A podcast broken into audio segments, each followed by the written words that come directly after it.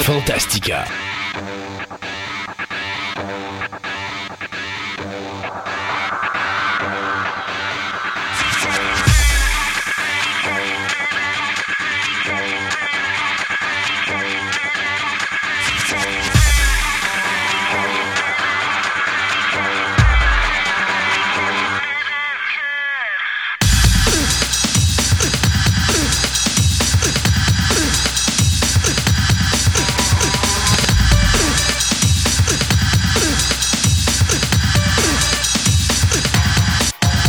Bonjour mesdames et messieurs, bienvenue à cette émission numéro 73 de Fantastica.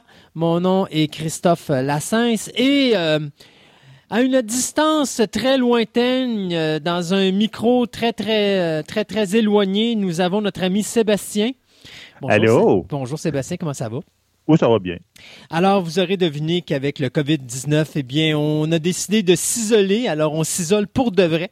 Euh, D'ailleurs, ça va être le sujet de notre table ronde aujourd'hui, les, euh, les effets secondaires du COVID-19 face à l'équipe Fantastica, que ce soit l'émission, nos collaborateurs ou même euh, ma participation à Choix Radio X, parce que plusieurs d'entre vous, vous savez qu'à Choix Radio X, Marceau a été cancellé pour quelques semaines. Donc, on va parler de tout ça en fin d'émission. Et puis, ben, c'est à peu près aussi, il faut aussi attendre, une grosse partie de notre, notre, émission euh, au niveau des nouvelles, ça va parler de tout ça. Et puis, ben, Sébastien, de son côté, avec Skype, on a fait l'émission. C'est pas la première fois qu'on le fait. Ce sera pas la dernière non plus. Alors, euh, j'ai la petite photo de Sébastien en haut à droite pour me tenir compagnie pendant que je lui parle au loin. Moi, j'ai la photo de ton chat. Ouais, toi, t'as, t'as, t'as, t'as le pho- la photo de mon minou qui est là. la, ma super petite puce qui est là devant toi. Et puis, euh, donc aujourd'hui à l'émission, bien écoutez, on va parler euh, d'archéologie avec Andréane, donc euh, l'art rupestre partie 1 de 2. Euh, je vais vous parler du stop motion dans la chronique cinéma. Au niveau des jeux vidéo, euh, Julien va nous parler de l'univers Star Wars. Euh, c'est un gros univers, vous allez voir. Et finalement, Seti, Elisabeth va nous parler de doit-on faire des you aux extraterrestres quand on communique avec eux? Peut-être que là, c'est un you de trop puis qu'ils nous ont envoyé le COVID-19 sur la Terre. On le sait pas. Qu'est-ce que On t'en le penses? sait pas. Mais moi, j'ai vu une petite joke sur Internet, je l'ai trouvé tellement bonne. Tu voyais deux extraterrestres, pour ne pas dire des petits gris, qui regardaient la Terre. Il dit Ah, dit, je sais pas qu'est-ce qui a éliminé euh, la population de cette planète-là, mais j'ai jamais vu des culs aussi propres. Euh, Alors, vous avez deviné que on va garder le sourire pendant cette- ce moment de crise. De toute façon, je pense que c'est le meilleur remède au COVID-19. Oui. C'est garder le sourire. Et puis, euh, c'est ce que je fais souvent. J'ai des gens qui m'envoient des, des messages, puis ils me disent toujours, euh, toi, comment tu vas? Ben moi, je fais une joke plate, puis là, le monde ils me dit, voyons, euh, comment tu fais pour garder le sourire de même? Ben, c'est parce que la journée que tu perds ton sourire, c'est là que le COVID-19, il gagne. Alors, Exactement. Comme je suis un combattant, j'ai pas l'intention de baisser les bras. Je suis comme tout le monde. Je suis en vacances forcées. Mais savez-vous quoi? J'ai jamais autant dormi de ma vie que depuis que je suis en vacances forcées. Euh, je pense que mon corps m'a, euh, a fait exactement ce que le premier ministre nous a dit de faire. Il s'est mis tout simplement en pause. Mais n'ayez crainte, Fantastica ne se mettra pas en pause. On va continuer. Et euh, on a pour vous encore une, une bonne émission et euh, une bonne série d'émissions qui vont suivre encore. Là, on, on baissera pas le- la, la- la qualité du show pour ça. Les, les collaborateurs sont encore Non. avec nous autres. Puis l'avantage de faire des enregistrements longtemps en avance, j'en ai pour à peu près un bon 6 à 8 mois de vacances, de, pas de vacances, mais de 6 à 8 mois de chronique en avance. Alors, même si le COVID nous euh, garde à la maison pour un 3, 4, 5 mois, nous autres, on va être en masse correct. Inquiétez-vous pas avec ça. Euh, écoute, qu'est-ce que tu dirais, Sébastien, vu qu'il y a beaucoup de choses à souligner, qu'on aille tout de suite dans le segment des nouvelles? Oui.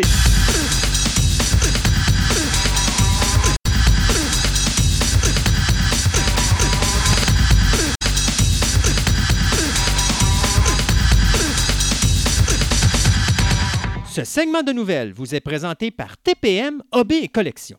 Vous êtes à la recherche de cartes de sport, de timbres, de monnaies, de cartes Magic, de figurines, de comic book, voire même des cartes Pokémon. Voici l'endroit idéal pour nourrir toutes vos passions.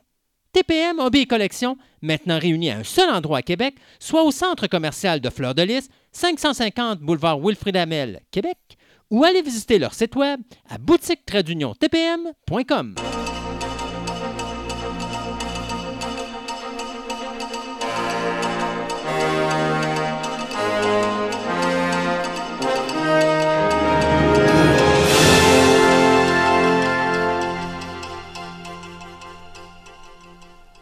Et pour ce premier segment euh, des nouvelles, euh, on va faire le point sur les dégâts commis par le coronavirus ou le COVID-19 dans le domaine du cinéma et de la télévision. Donc, comme vous le savez, présentement, tous les cinémas sont fermés à travers l'Amérique du Nord.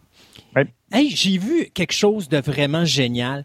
Les Américains ont peut-être trouvé une manière euh, qui ne sera pas nécessairement la diffusion de films via l'Internet, mais de pouvoir peut-être rentabiliser un petit peu les sorties de films. Et tu devineras jamais ce qui est revenu populaire aux États-Unis. Non. Les cinéparcs. Quelle idée géniale! De les cinéparcs, les gens sont confinés dans leur voiture. S'ils veulent de quoi, ils ont juste à communiquer avec le, petit restaurant. Les gens vont l'amener, amener ça à l'auto.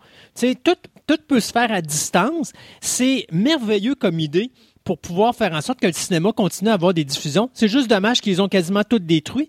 Ben, c'est ça, il n'y en a plus. Ben, il en reste 300 à travers les États-Unis, donc il en reste quand même pas mal. C'est sûr qu'il n'y en a pas autant que les salles de cinéma, mais euh, tu sais, je veux dire, quelle merveilleuse idée que de dire qu'on on, peut continuer les, de, de, faire la distribution ou la diffusion de films au cinéma, mais sur les écrans de cinépark. Écoute, c'est génial. Euh, c'est le meilleur, le meilleur scénario possible pour Hollywood peut-être que ça va ramener la popularité des cinéparks, puis peut-être qu'on va revenir à cette idéologie de reconstruire des cinéparks parce que le concept est tout à fait débile. Euh, ceci dit, au niveau des séries télé, bien, comme d'habitude, on a toujours nos annulations et nos renouvellements. Alors, Messia, qui avait pourtant euh, été confirmé pour une saison 2, mais Netflix sont revenus sur leur décision. Ils ont décidé de canceller la saison 2, principalement à cause du COVID-19, euh, parce que on reporte trop, ça va coûter trop d'argent porter le début de la saison, alors on a décidé d'arrêter tout ça. Cependant, Netflix a décidé de renouveler Castlevania pour une quatrième saison, on parle de la série d'animation, ainsi que Love is Blind, The Circle et Rhythm and Flow qui vont être renouvelés tous les, trois programmes vont être renouvelés pour une deuxième saison. Euh, une autre cancellation du côté de Netflix, la série animée euh, She-Ra, euh, qui a un rapport avec Masters of the Universe, ça va s'arrêter avec la saison numéro 5. Et finalement, The Crown qui va terminer après la présente saison, soit la saison numéro 4. Il n'y aura pas de saison numéro 5. Pour les amateurs de Walking Dead, vous allez être déçus parce que AMC vient d'annoncer que la finale de la saison actuelle, la saison 10, euh, malgré que je me demandais si on n'était pas dans la 11 en tout cas, la saison actuelle de Walking Dead ne sera pas diffusée lorsqu'elle devait l'être. Pourquoi? Ben parce que la post-production de l'épisode a été euh, interrompue à cause de la mise en quarantaine du COVID-19. Donc, euh, le, tournage est fini, mais c'est juste on n'a pas fini de faire le montage et on peut pas le faire à distance, ce qui reste à faire. Donc, on euh, va reporter la diffusion de cet épisode-là à plus tard, ce qui veut dire que la série spin-off Walking Dead World Beyond, euh, qui devait sortir euh, quelques semaines après la fin de la diffusion de l'épisode final, elle aussi est repoussée à une date ultérieure. Euh, Fargo, la saison 4, la première est, retardée indéfiniment. pour quelle raison, je ne le sais pas, la série est là, mais on a décidé quand même de reporter la, la diffusion de la série. Et qu'en ce qui concerne les gens qui adorent la série Supernatural, vous savez que la série devait se terminer cette année. Euh, le producteur Andrew Dabb a indiqué que l'épisode, euh, ou que les comédiens avaient filmé jusqu'à l'épisode 18, il reste quand même deux épisodes qui n'ont pas été tournés et on est quand même rendu, je crois, à l'épisode 15 ou 16 au niveau du montage. Donc, la série sera pas finie à la date qu'elle devait terminer, mais ça va être tout simplement reporté. Il faut pas s'inquiéter. Euh, j'ai la liste des programmes télé qui ne sont pas touchés par le COVID-19 ou du moins la, mise en quarantaine des productions. Donc, parce qu'il faut s'entendre que toutes les productions de télévision et les productions de films partout à travers le monde, la grosse majorité, je vous dirais 99,9 sont mis en quarantaine, donc sont toutes arrêtées.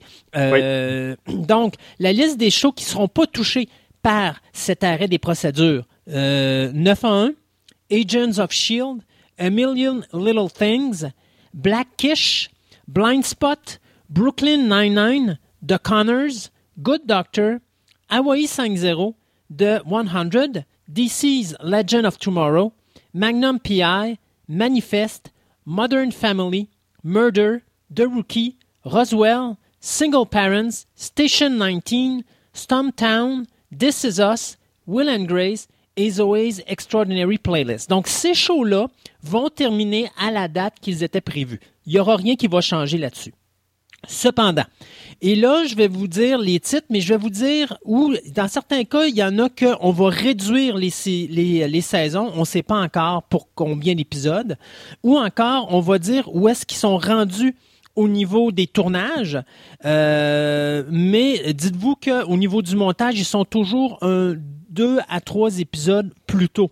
Donc, ces séries-là, lorsqu'ils disent, mettons, euh, telle série comme genre Batwoman, on est rendu qu'il y a 19 épisodes de filmés sur 22, ça veut dire que normalement, on va tout simplement repousser la date de terminaison. Sauf que si je vous arrive avec une série comme All Rise, où je vous dis la saison va être réduite, c'est que les finales de saison vont être probablement diffusées l'année prochaine, on sait juste pas comment, ou encore, on va peut-être couper dans les épisodes tout simplement filmer la finale de saison et reporter à l'année prochaine les épisodes euh, qui n'auront pas été filmés cette année. Donc, euh, je ne sais pas comment que ça va s'arranger. Je pense qu'il n'y a personne qui est encore au courant comment que ça va aller parce qu'on va attendre comment que ça va se passer avec le, coronavirus.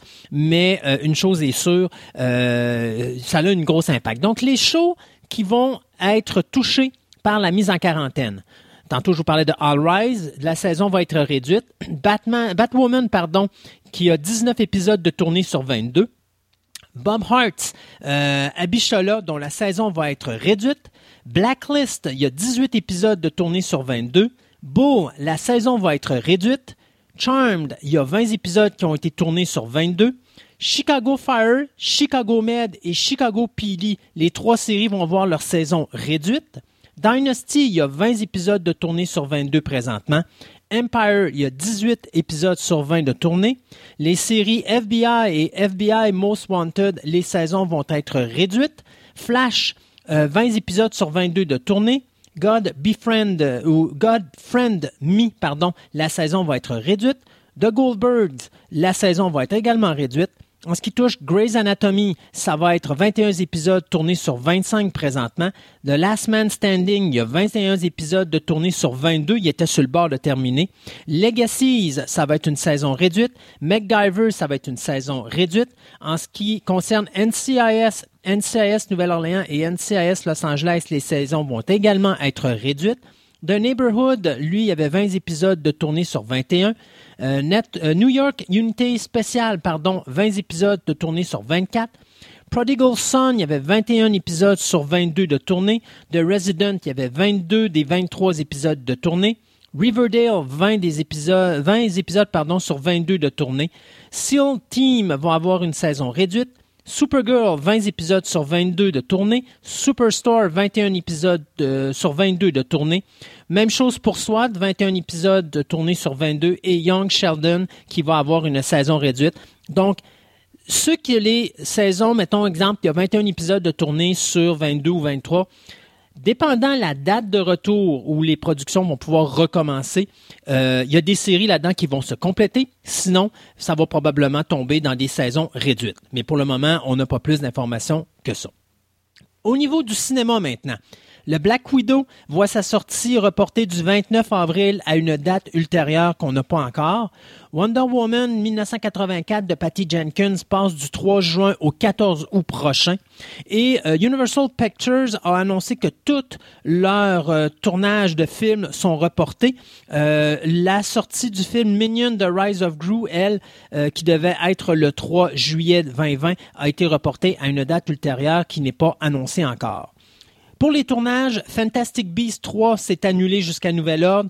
Euh, Jurassic World, on avait comme on allait ben, on avait commencé pardon à Hawaii le 25 février dernier le tournage. Mais là, on a décidé d'interrompre le tournage. Même chose, comme je disais tantôt, avec tous les films de Universal.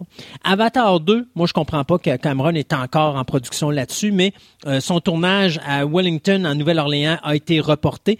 Euh, même si les équipes de Wata continuent quand même à travailler sur les effets numériques du film. Le film de Batman, pour le moment, est stoppé pour les deux à quatre prochaines semaines.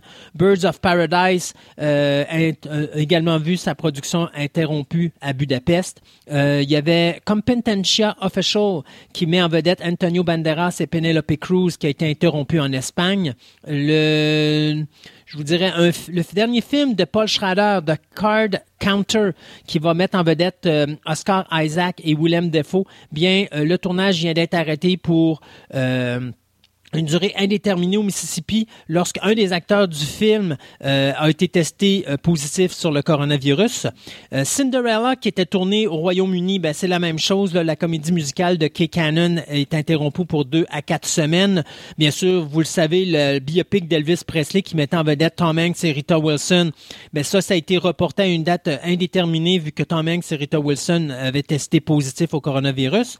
Euh, même chose avec Flint Strong, donc euh, la, biopic de Clarissa T-Rex Shields, la boxeur double médaillée d'or aux Jeux olympiques, est mis également en pause. Euh, il y a le film The Forgiven qui se tournait au Maroc qui devait terminer dans la semaine du 23 mars, bien ça a été interrompu et toute l'équipe est revenue aux États-Unis. Euh, D'autres productions, là, également qui, euh, qui est mis en stand-by, The Harder They Fall qui est un western avec euh, Idris Elba, ça également s'est arrêté pour deux à quatre semaines. Le remake de Home Alone qui est fait par Disney Plus, ça a été arrêté, ça s'était tourné au Canada. Euh, King Richard qui mettait en vedette Will Smith a également été arrêté temporairement, temporairement pardon, le tournage qui avait lieu à Los Angeles. Le nouveau film de Ridley Scott, The Last Duel, euh, qui était tourné en France et en Irlande, bien même chose, retardé jusqu'à une date indéterminée. Little Mermaid, on devait commencer le tournage à la mi-mars, ben ça s'est reporté. Euh, Matrix 4 ben, on, était on avait débuté le tournage à San, San Francisco. Et ça devait se, poursuivre pardon, à Berlin, mais là, euh, Warner Brothers a décidé de reporter jusqu'à Nouvelle Ordre, malgré le fait que le film est quand même attendu pour le 19 mai 2021. Le film The Man from Toronto, qui met en vedette Woody Harrelson et Kevin Hart, a été mis en pause à l'étape de pré-production, donc on n'a même pas commencé encore à travailler sur le projet. Euh, Mission Impossible 7, on avait arrêté le tournage. Là, j'ai vu à des places qu'on recommençait le tournage. Euh, c'est quand même drôle parce que c'est un film qui est tourné, si je me trompe pas, dans le coin de Venise, en Italie. Fait que je sais ben pas qu'est-ce ouais, fait que je sais pas qu'est-ce qu'ils vont faire avec ça. Je sais pas s'ils vont tout simplement revenir ici parce que ça le dit pas, mais les autres ils disaient que le tournage euh, avait recommencé ou qu'il était sur le bord de recommencer. Donc d'après moi, ils ont peut-être sont peut-être tout revenus aux États-Unis, ils doivent tourner ailleurs ou ils doivent tourner en studio puis ça doit être quand même assez clos, je sais pas. Je peux pas vous le dire. Euh, The Nightingale qui met les, les, les sœurs Fanning en vedette, euh, a été interrompu pour deux à quatre semaines. Le dernier film de Guillermo del Toro, Nightmare Alley, même chose, ça a été arrêté à Toronto. C'est un film qui va mettre en vedette Bradley Cooper et Kate Blanchett. Euh, Peter Pan et Wendy, nouveau film de Disney euh, de David Lowery, l'adaptation live euh, de l'histoire de Peter Pan, ça a été mis en pause. il en reste encore quelques-uns. The Prom avec Meryl Streep et Nicole Kidman, ça a été interrompu quelques jours seulement avant la fin du tournage. On était sur le bord de terminer à Los Angeles, mais on a décidé d'arrêter ça et de reprendre ça plus tard. Même chose avec Red Notice qui met en vedette Dwayne Johnson, euh, Dwayne Johnson, pardon, Gal Gabo et Ryan Reynolds. Donc, euh, le film de Netflix, on a euh, temporairement arrêté le tournage. Euh, Sanchi and the Legend of the Ten Ring, le nouveau film de Marvel, même chose, on a arrêté la production. Il y a Shrunk, la production de Disney Plus également, qui a été arrêtée. Uncharted, pauvre toi, Sébastien, on verra jamais ce film-là. Non, non, on oublie ça, là. Alors, ça aussi, c'est arrêté pour une durée minimale de six semaines. Euh, et puis il y en a d'autres là. Vacation Friend est arrêté, Vengeance est arrêté, Macbeth est arrêté. Euh, donc présentement, tous les tournages sont arrêtés. Euh, on n'a pas de date de reprise. Une chose est sûre, c'est qu'on va garder la sécurité des gens en premier plan. Et puis quand le, le COVID-19 va se calmer, ben on va probablement repartir. Mais j'ai l'impression que les productions vont partir tranquillement, pas vite. Pour terminer, ça, c'est notre rapport COVID-19. C'est notre façon de, de, de, vous tenir au courant de ce qui se passe dans le domaine de, de du, du, cinéma, de la télévision. Et aussi. Vous en rajouter une couche tantôt. OK. Et juste pour vous, les amateurs de comic book, juste vous rassurer, Diamond Distribution vient d'annoncer qu'il mettait un terme à la distribution des comics à partir du 1er avril. Bon, ici au Québec, euh, comme le reste du Canada, il y a beaucoup d'endroits que tous les commerces sont fermés. Euh, moi, je suis dans une boutique qui vend du comic book. Alors, je vais vous rassurer tout de suite. La façon que ça fonctionne, c'est que les, les distributeurs gardent chez eux les boîtes de comics. Ils ne les retournent pas à Diamond, ils les gardent de leur côté, ce qui fait que quand les magasins vont réouvrir, ils vont nous shipper les comics d'une shot. Donc, si là, l'avantage qu'on a avec Diamond qui annonce la, cessation des, d'envoi des comics, ben, ça veut dire que je vais probablement avoir, moi, euh, une à deux semaines de comics qui vont rentrer. Puis après ça, quand on va avoir, ben, ça va éviter d'avoir une surcharge de travail. Cependant, Diamonds qui ont annoncé, parce que je pense qu'il y a juste euh, euh, Image Comics, puis je pense qu'il y a une autre compagnie qui ont annoncé qu'ils arrêtaient de produire, mais Marvel et DC n'avaient pas encore, au moment où j'ai fait ma recherche, annoncé qu'ils arrêtaient la production des comic books. Alors Diamond, face à ça, on dit, écoutez, nous autres, à partir du 1er avril, on n'accepte rien dans nos entrepôts. Si Marvel, vous voulez m'envoyer des comics, si je vois une boîte de comics avancée, je la revire d'abord, je vous la retourne. Donc, les comics, le monde du comic va être arrêté complètement à cause du COVID-19. Mais la raison première euh, est la suivante, c'est que ne sachant pas encore si le virus peut se propager autre que de personne en personne, ben Diamond a décidé de pas prendre de chance parce que c'est quand même du papier. Euh, c'est quelqu'un qui fait la manipulation de papier puis qui a le virus là-dessus. Est-ce que ça peut se propager tout ça? Donc, ils ont décidé que tant et aussi longtemps que c'était pas clair, qu'il allait cesser la distribution des comic books et autres produits parce qu'ils distribuent également de la statue, de la figurine et des accessoires promotionnels. Donc, on va voir là dans les semaines qui viennent euh, comment ça va se passer, mais il faut se dire que Ici au Québec, la majorité des boutiques euh, de collectionneurs qui sont dans les centres commerciaux vont être fermées jusqu'au minimum 1er mai et les boutiques qui, eux, ont la chance d'avoir une porte extérieure, ben, sont fermées minimum jusqu'au 14 avril. Donc, il restera à voir qu'est-ce qui va se passer avec ça. Moi, d'après moi, le 14 avril, c'est sûr qu'on réouvrira pas. Puis, je suis à peu près certain que le 1er mai, il y a des fortes chances que ça réouvre pas non plus. Donc, euh, pour les amateurs de comics, inquiétez-vous pas. Vous perdrez pas de comics. C'est juste que quand la crise va arrêter, les comics vont rentrer tout simplement dans les boutiques qui vont pouvoir recommencer à ouvrir leurs portes. Bon, regarde, dans la même, euh, un peu dans la même lignée, je vais parler des salles de cinéma.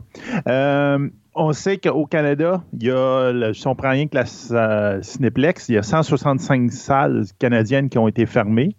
Puis aux États-Unis, on parle d'au moins 549 salles par rapport à la chaîne euh, propriétaire de Ciné, Cinéworld qui s'appelle la chaîne Régale la chose ici, on peut s'entendre. Non, il y a beaucoup de personnes qui commencent à se demander est-ce que ça va être le coup fatal pour les salles de cinéma? Un, parce que là, on sait, que le cinéma, euh, salle de cinéma, c'est pas un business qui est très, très en santé en ce moment. Puis là, ils se demandent vraiment si ça va pas donner un coup fatal à, cette industrie-là. Ben, en tout cas, il y a du monde qui. Il, y en a qui vraiment qui se pose la question. Il, y a, la création des cinéparks qui devrait euh, survenir bientôt et sauver le cinéma. Ouais. Mais comme on dit, au Canada, en tout cas, ils n'ont pas mal de fêtes de salles. Euh, il n'y a plus un bain de cinépark. Au Québec, aux États-Unis, on dit regarder ce qui fait plus beau plus longtemps. Effectivement. Donc, entre autres, un, euh, des, des, symptômes de ça, c'est justement, il faut se rappeler que Cineworld avait fait l'acquisition, est en train de faire l'acquisition de Cineplex au Canada. OK? Puis, sauf qu'il avait fait une demande, euh, l'achat des actions se faisait avec un chiffre ferme de 44 pièces l'action. Présentement, j'ai regardé ce matin, l'action est à 13,41. Ouch! Donc, eux autres, ils font des pieds et des mains pour annuler cette transaction-là et ne plus acheter Cineplex. En tout cas, pas au prix qu'ils avaient fait l'offre initialement. Donc, parce qu'en ce moment, parce que tu es dans le pire de la crise, je pense que c'est descendu jusqu'à 8,90 l'action. Donc, c'est épouvantable pour ça. Donc, eux autres sont en train d'essayer de sauver les meubles parce que là, en ce moment, ils sont obligés d'acheter euh, quatre fois le prix une, euh, une, compagnie qui est moribonde à cause de la crise présentement. Là, il faut s'entendre aussi que les compagnies, de plusieurs salles de cinéma, comme on disait, qui se sont virées assez rapidement. Ils ont mis des. Euh, avec tous les services de streaming, des affaires de même, ils ont mis leur, leur production disponible comme ça, comme Disney, La Reine des Neiges est sorti bout beaucoup plus tôt. Donc, même s'il est encore au cinéma dans certains endroits où tu peux l'acheter pour 5$ sur YouTube ou Google Play, etc. Mais j'ai vu, j'ai vu Bird of Prey, j'ai vu, euh, mon Dieu, 1917. Euh, j'ai, j'ai vu une coupelle de films, même, je pense, Bloodshot, qui était au cinéma, j'ai vu ça apparaître sur les, les streamings. Euh, c'est des films qui sont encore en salle présentement, puis qu'on sort parce qu'il n'y a pas de revenus. Alors, on essaie d'aller chercher de l'argent le mieux qu'on peut. Là. Exactement. Puis, il faut s'entendre que si tu regardes les salles de cinéma, quand il était encore, mettons, au Canada, quand il était encore, mettons, il y a quelques mois, c'est qu'il faut se rendre compte qu'il y a 16% des utilisateurs du cinéma qui achètent 70% des billets d'entrée. Ça, ça veut dire qu'il y a 16% du monde qui vont au cinéma, c'est des fanatiques de cinéma, puis c'est eux autres qui achètent 70% de tous les billets du cinéma. Ça, ça veut dire que ces 16 %-là, là, s'ils décident que euh, il, découvre que, ah, ben, va m'acheter, pendant la crise, je vais m'acheter un, gros, gros écran maison chez nous, puis je vais écouter, va m'équiper, puis je vais écouter les films maintenant dans, à la maison chez nous. Euh, regarde, le cinéma, il ne repartira pas. Mais euh, honnêtement, un fan de cinéma est un fan de cinéma. il va rester au cinéma, mais quand le, coronavirus va être terminé puis que tout va repartir au niveau de l'économie, ils vont être les premiers à être dans la salle. C'est ça.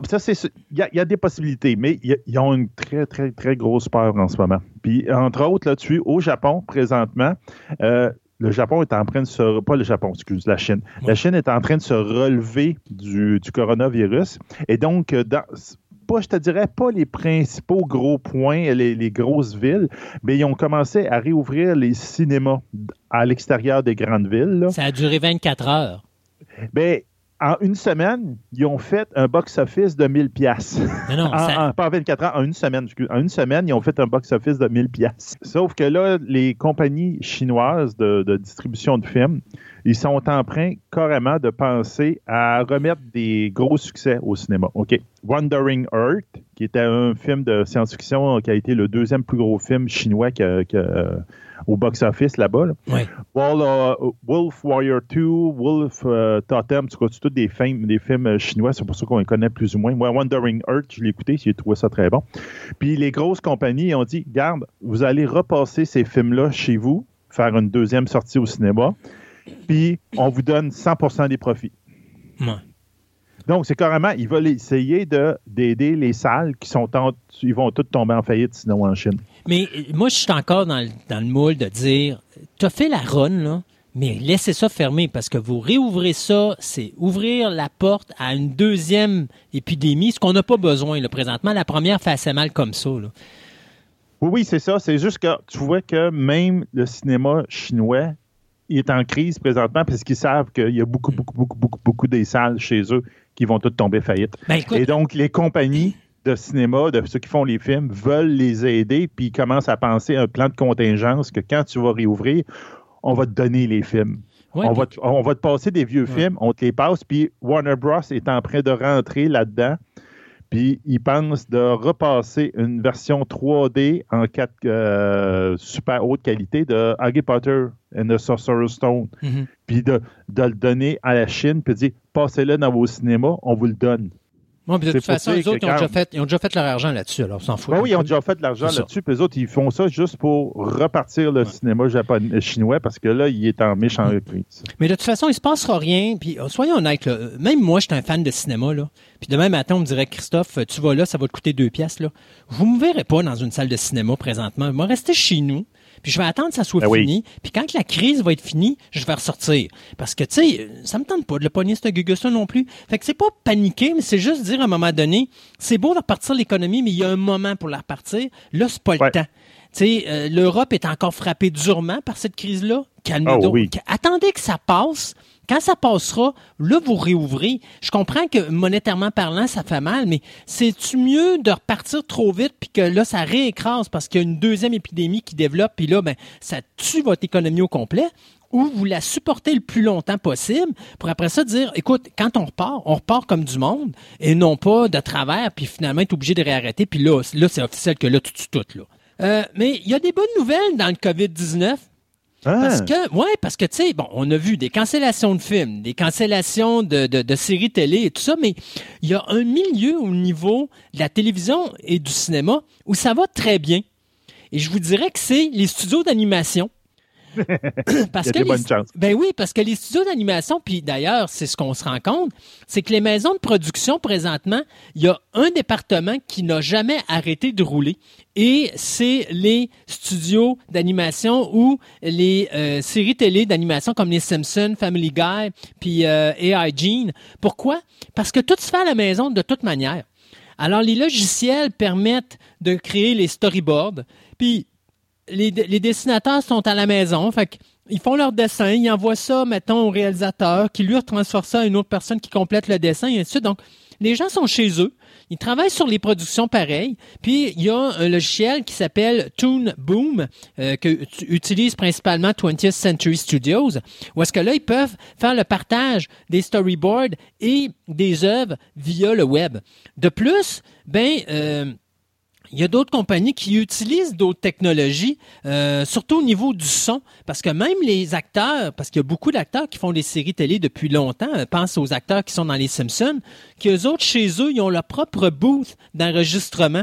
Alors, ils sont connectés via Internet, puis ils font à longue distance les enregistrements de leur voix, ce qui fait que présentement, le département d'animation est ce qu'il y a de plus efficace et qui fonctionne énormément à un point tel que beaucoup de gens dans l'industrie qui sont en train de cogner aux portes des maisons de, production pour dire ben euh, on aurait un projet de série d'animation à, vous mettre sur la table. Parce que là Hollywood se rend compte que ben il y a peut-être la on peut encore continuer à faire de la production puis continuer à la télévision. Parce qu'à un moment donné euh, là tu sais on voit pas les effets là mais à plus sais, dans quelques semaines, à un moment donné, il n'y aura plus de nouveaux shows à tévision. Là. Ah non, dans six mois, un an, ça, on va avoir un méchant trou, là, on va ben, avoir des reprises pendant longtemps. Je pense, je pense pas qu'on va dire six mois, un an, mais tu sais, mettons, dans, ne serait-ce que dans, mettons, quelques semaines, euh, tu sais, tantôt, je vous expliquais toutes les séries qui sont arrêtées.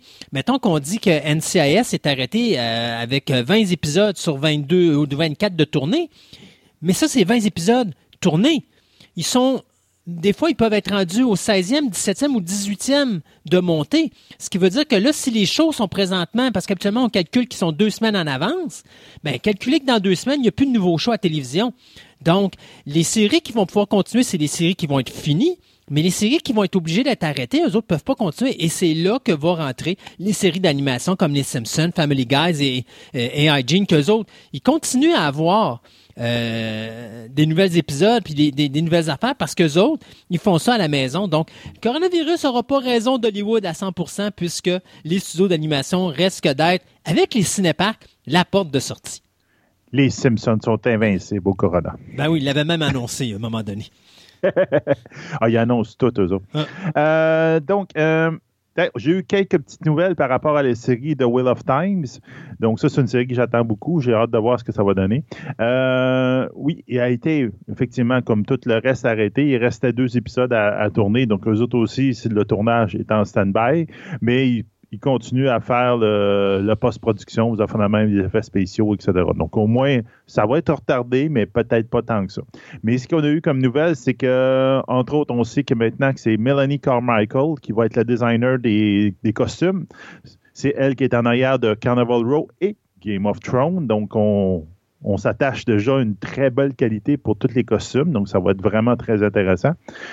Puis en plus, on, a, on sait maintenant que c'est David euh, Buckley va être le compositeur de la série. David Buckley, c'est lui qui fait euh, la, euh, trame sonore de Forbidden Kingdom, Jason Bourne, la série The Good Wife, la série Brain Dead, la série Gifted, ainsi que le jeu Batman Arkham Knight. Donc, euh, ça risque d'être quelque chose d'intéressant. Ça va être quelqu'un qui va être très, très impliqué. Amazon, c'est eux autres, puis Sony Pictures, c'est eux autres qui sont en arrière de cette série-là. Amazon a dit qu'il allait faire des annonces, puis la main. Donc, ils, ils profitent du temps lousse qu'ils ont maintenant avant la sortie de la série pour essayer de maintenir l'intérêt des, fans. Donc, ils vont faire des annonces. Donc, il y a plein de personnages qu'on ne savait pas des castings, de la main. Donc, probablement qu'on va avoir des annonces. On va peut-être avoir droit à un, petit trailer avec même des épisodes qui ont, fait euh, jusqu'à date. On verra bien. On se rappelle, c'est Raph euh, Junkins qui est le showrunner de ce, nouveau show-là. Puis c'est un fan de, la série, donc ça risque de faire quelque chose d'intéressant. On s'arrête là-dessus, le temps de quelques chroniques, on vous revient euh, en milieu d'émission avec le deuxième segment des nouvelles.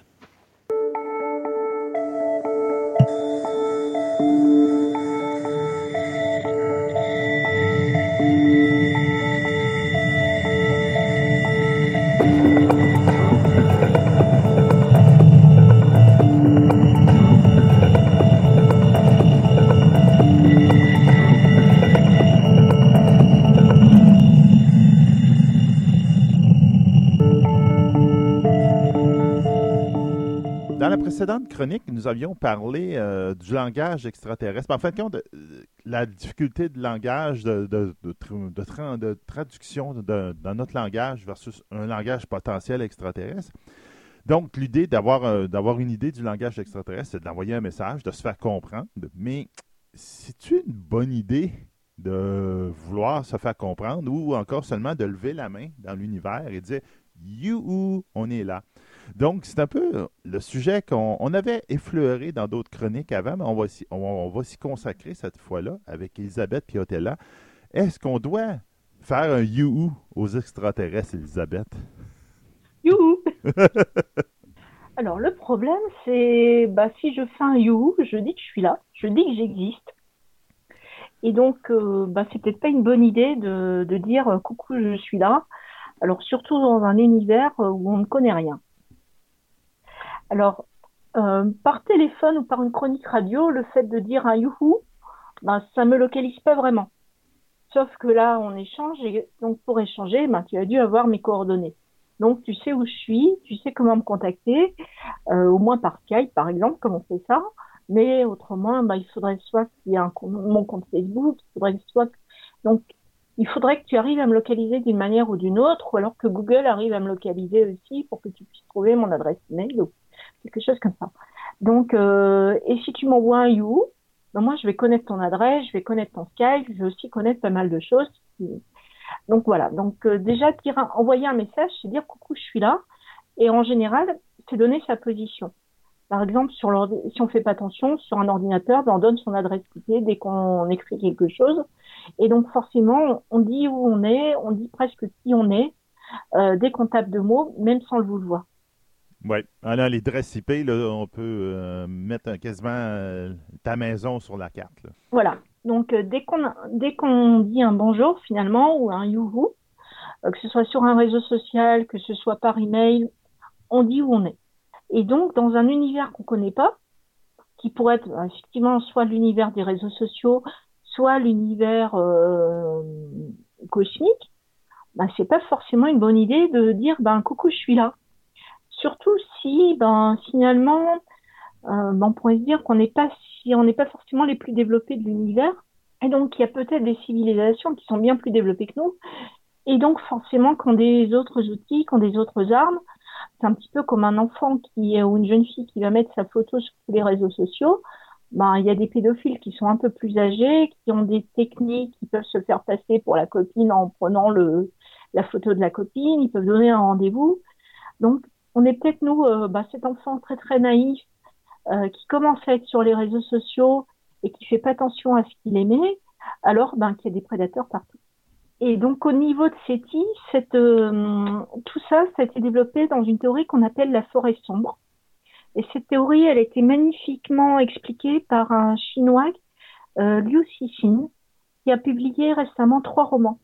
Donc, euh, le premier, c'est la planète à trois, euh, c'est le, système à trois corps. Donc, euh, le, le, problème des trois corps, voilà. Donc, en gros, c'est un problème scientifique, c'est-à-dire que une planète qui tourne autour d'une étoile ou un truc qui tourne autour d'un truc, on sait très bien modéliser. Alors que dès qu'il y a deux choses qui orbitent autour d'une d'une autre, ou il y, a, il y a trois planètes autour de les unes à côté des autres, ça on ne sait plus trop modéliser.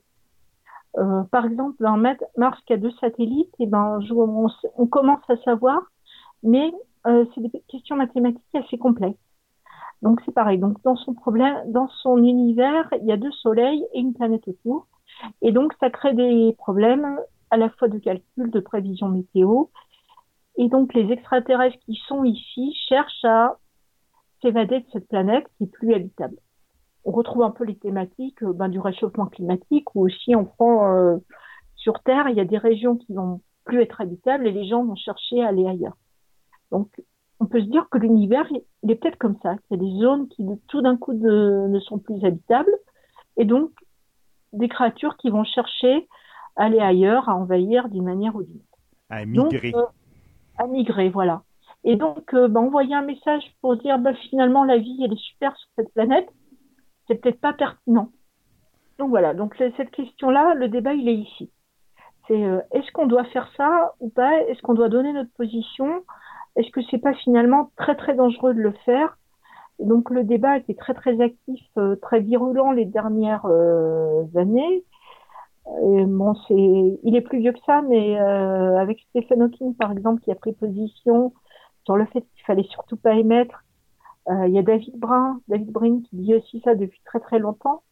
Donc c'est, c'est vraiment une question très très intéressante. Et il y a quelques mois, euh, la polémique a, touché la plaque pionnière dont on avait parlé dans la dernière chronique, donc qui avait été envoyée euh, dans les années 70, donc 40 ans après, parce que sur cette plaque, il y a les pulsars qui sont dessinés, qui sont représentés, et la Terre, le système solaire, est représenté en fonction de ces pulsars-là. Et donc, en gros, on dit notre position. On a donné notre adresse cosmique. Voilà, on a donné notre adresse euh, cosmique, comme si on avait donné notre adresse IP. Donc, c'est une polémique qui là peut être un peu stérile parce que la probabilité qu'un extraterrestre tombe sur la sonde pionnière et puis euh, bon arrive à décoder ça est vraiment très très faible. Donc à mon avis, on risque rien en ayant donné cette carte postale avec notre adresse. Mais c'est des questions qu'on se posait pas avant et qu'on commence vraiment à se poser maintenant. ça, on a passé 40 ans sans s'inquiéter en disant bah, tiens, on a donné notre adresse et finalement c'est il y a quelques mois où euh, il a commencé à avoir des, débats très sérieux sur cette question-là. Ouais, qu'est-ce qu'on a fait avec Pioneer, qu'est-ce qu'on a fait avec Voyager, puis là, ah, on n'aurait peut-être pas dû faire ça. on a envoyé notre photo sur les réseaux sociaux de partout, c'était peut-être pas une super idée. Et donc bah là aussi, euh, quand on envoie un message, même si on envoie un coucou, parce que finalement c'est c'est ce qui se passe dans le premier roman de Lucy le problème à trois corps, c'est-à-dire Bon, là, je vais spoiler, donc vous pouvez éteindre, si ceux qui ont envie de le lire euh, peuvent éteindre la radio. Euh, donc, il y a un message qui est reçu des extraterrestres et on répond. Donc, en répondant, eh bien, on dit où on est parce qu'on dit à la fois dans quelle direction on est, puisqu'on a reçu le message, donc on est dans la direction du message qui a été envoyé, et en répondant, euh, ben on va donner aussi euh, ben la distance, c'est-à-dire on va dire, bah tiens, on a mis euh, 8 ans pour répondre. Donc, euh, on donne aussi, voilà, une fois qu'on a la direction plus la distance, on, on, a toutes les infos. Donc, c'est là aussi où on peut se dire, ben non, envoyer un message, c'était peut-être pas une bonne idée. Alors là, je viens de dire un peu une bêtise parce qu'en fait, on envoie un message au début et il y a la réponse et on répond à la réponse. Donc l'idée, c'est ça aussi, c'est finalement, bah, c'était pas une bonne idée de, dire où on était, parce que à partir du moment où il y a cette partie ping-pong d'échange, bon, on va pas dire qu'on est mort, mais pas loin, quoi. Donc c'était juste ce, ce, petit envoi, ce petit coucou, euh, qui risque d'être très dangereux euh, pour l'humanité. C'est ça. On n'a pas la possibilité, comme euh, sur Internet, on, on, pour quand on veut euh, faire quelque chose d'anonyme, si on passe par des relais. Tu sais, mettons, euh, on je, parle, je vous parle, mais je passe par, le, je sais pas, par une île des Caïmans. Puis après ça, ça revient chez vous. Donc, comme ça, si vous vous regardez, il me parle de où? Ah, il me parle des Caïmans. Il ne me parle pas du Canada. Mais on n'a pas cette possibilité-là, disons, dans, ce contexte-là, parce qu'on a ben, on n'a rien que la Terre. On n'est on pas rendu bien loin dans notre système solaire ou ailleurs. Voilà. Mais ça, c'est ce qui se passe en fait dans le deuxième roman qui s'appelle La forêt sombre. Porte euh, euh, vraiment le nom de, cette théorie et l'auteur la pose vraiment à fond. C'est-à-dire qu'à partir du moment où euh, bah, des extraterrestres menacent de nous envahir, ben, il va faire un test. Il va donner les, il va passer par un relais comme ça, en donnant les coordonnées d'un autre système qu'il a pu observer et il va se, il va se rendre compte euh, bah, que ce système est détruit. Donc forcément, bah, révéler la position d'un système comme ça, ça peut, ça peut arriver à, causer sa destruction. Donc euh, parce que là, au début, dans le premier, c'est juste une partie ping-pong entre deux races, finalement entre nous et les Solariens. Donc ça va, mais voilà, mais si on donne euh, sa, position à tout l'univers, donc là, bah, il peut y avoir des gens bien plus méchants, bien plus puissants que les, euh, les solariens pour détruire euh, carrément euh, tout le système stellaire en question. Donc c'était ça aussi, cette idée de passer par un relais. Bon, bah, on voit que ça finit par détruire le relais, puisque on pourrait se dire que peut-être que bah, c'est pas forcément une super idée non plus, parce que quelqu'un pourrait remonter en disant oui, ce message est allé sur le relais, mais après il est allé là. Et dans le film Contact, je crois que c'est ce qu'on a aussi, c'est-à-dire que le message vient de Vega, mais euh, il est passé par euh, Vega, a servi un peu de relais, voilà. Donc, euh, et on arrive avec la machine à, retourner, à retrouver euh, l'origine du message, plus ou moins. Ouais, c'est ça. C'était comme un, chercheur, comment il appelle ça, une spider, je pense, que sur Internet, pour euh, remonter toutes les, adresses et aller jusqu'à la source. Là. Mais c'est un peu ça, effectivement, qu'on voyait dans le film Contact, où elle prenait, euh, elle jumpait avec sa capsule d'une place à l'autre, d'une place à l'autre, jusqu'à l'endroit X là, où elle discutait avec l'extraterrestre. Voilà, donc dans, dans la forêt sombre, en fait, donc ça commence au début, donc il y a un- une astronome, donc euh, celle qui envoie le message euh, là, dans le premier roman, euh, qui donne au héros en fait deux, deux axiomes, en disant la survie est la nécessité première de toute civilisation, c'est-à-dire on conçoit, on veut survivre, et une civilisation ne cesse de croître et de s'étendre, tandis que la, quantité de toute matière dans l'univers reste constante. Donc, pour l'auteur, forcément, les civilisations bah, vont chercher à détruire les autres pour avoir plus d'espèces. Et ça, c'est vrai que qu'on- c'est quelque chose qu'on peut questionner aussi. On pourrait se dire, ah oui, mais euh, civilisation plus évoluée, euh, bah forcément, elle va, elle va chercher, elle va être plus philosophe, plus humaniste, euh, plus réfléchie. Donc, elle va pas forcément chercher à avoir un comportement quasi animal qui consiste à détruire, à faire la guerre, à conquérir euh, des territoires.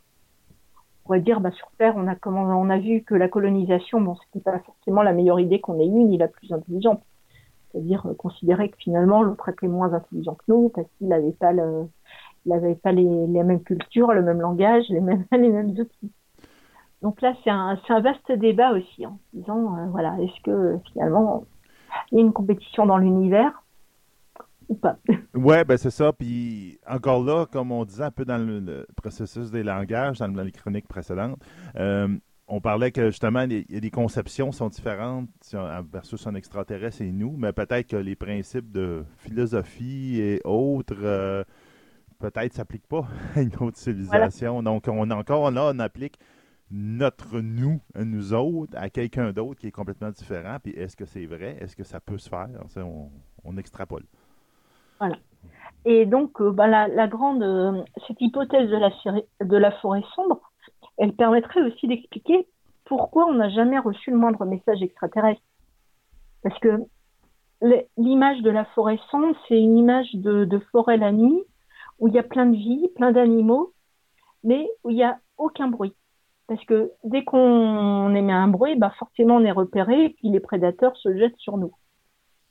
Et donc récemment, j'ai lu un, article qui disait la même chose sur Internet, que on est passé du web où chacun finalement racontait sa vie, où chacun euh, communiquait ses connaissances, parce que l'idée au départ de Tim Berners-Lee, c'était un peu ça, c'était de se dire, ah ben, on- chacun va donner des informations, chacun va, va émettre de la connaissance, et finalement, on aura une immense euh, source de culture euh, L'idée du web au départ, c'est ça. Et aujourd'hui, on se rend compte que c'est pas du tout ce qu'on a devant nos yeux.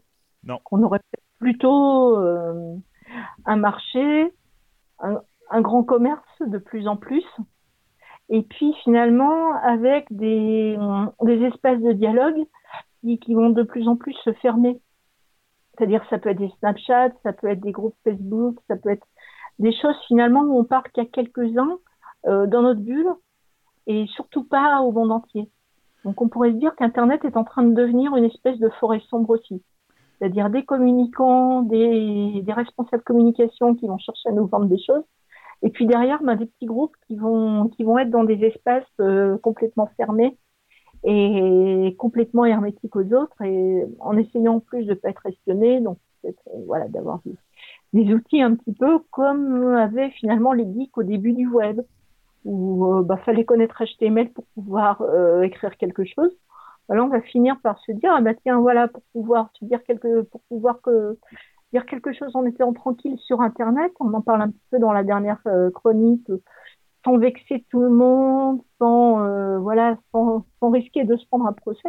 On va le dire en très petit comité et puis en plus en essayant de masquer notre adresse en essayant de faire des choses alors que jusqu'à présent, ben, on était plus, on se sentait plutôt libre. Donc euh, cette hypothèse de la forêt sombre, en fait, on est en train de l'appliquer aussi chez nous. C'est ce, qui est, ce qui est assez intéressant. Ben c'est ça, c'est au début l'internet a dit on postait très facilement dit, ah je m'en vais euh, en, je m'en vais en Floride euh, ou je m'en vais en Europe en voyage puis quand tu étais là-bas tu postais plein de photos puis tu ah, je suis là présentement encore deux semaines de voyage puis là tu revenais chez vous puis tu t'étais fait voler parce qu'il y a quelqu'un qui avait qui avait profité que tu n'étais pas là, là, Donc maintenant on fait plus ça, c'est carrément on, on poste nos photos après qu'on soit revenu. Justement, pour ne pas diffuser cette information-là, pour être sûr qu'il n'y a personne qui peut l'utiliser. Donc, c'est ça, comme tu dis, au début, on était très ouvert à faire la main, puis là, on s'est aperçu que c'était un problème. Que ton boss, ton futur boss dans ton, ton travail, était capable d'aller voir dans ton profil Facebook pour voir, ouf, ça a l'air d'être quelqu'un de parté, puis qui fait juste ça, puis ça ne me tente pas d'avoir ça dans mon business.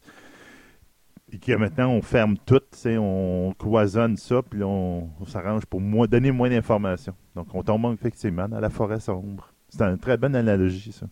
Donc, c'est une grande théorie euh, sur SETI et c'est vraiment quelque chose qui est, qui est de plus en plus à la mode. Euh, et de plus en plus, on se dit, bah, finalement, peut-être que l'univers, il est comme ça. C'est-à-dire que bah, tout le monde se tait parce que ben, dès qu'on fait un petit coucou, bah, tout de suite on, on, est repéré et tout de suite on risque d'être détruit ou d'être envahi. Parce que finalement, les... il n'y a peut-être pas tant de vie que ça dans l'univers non plus, donc pas tant de, de planètes euh, qui sont susceptibles d'abriter de la vie. Donc c'est une, une denrée rare que beaucoup de convoitent. Voilà, que beaucoup convoitent.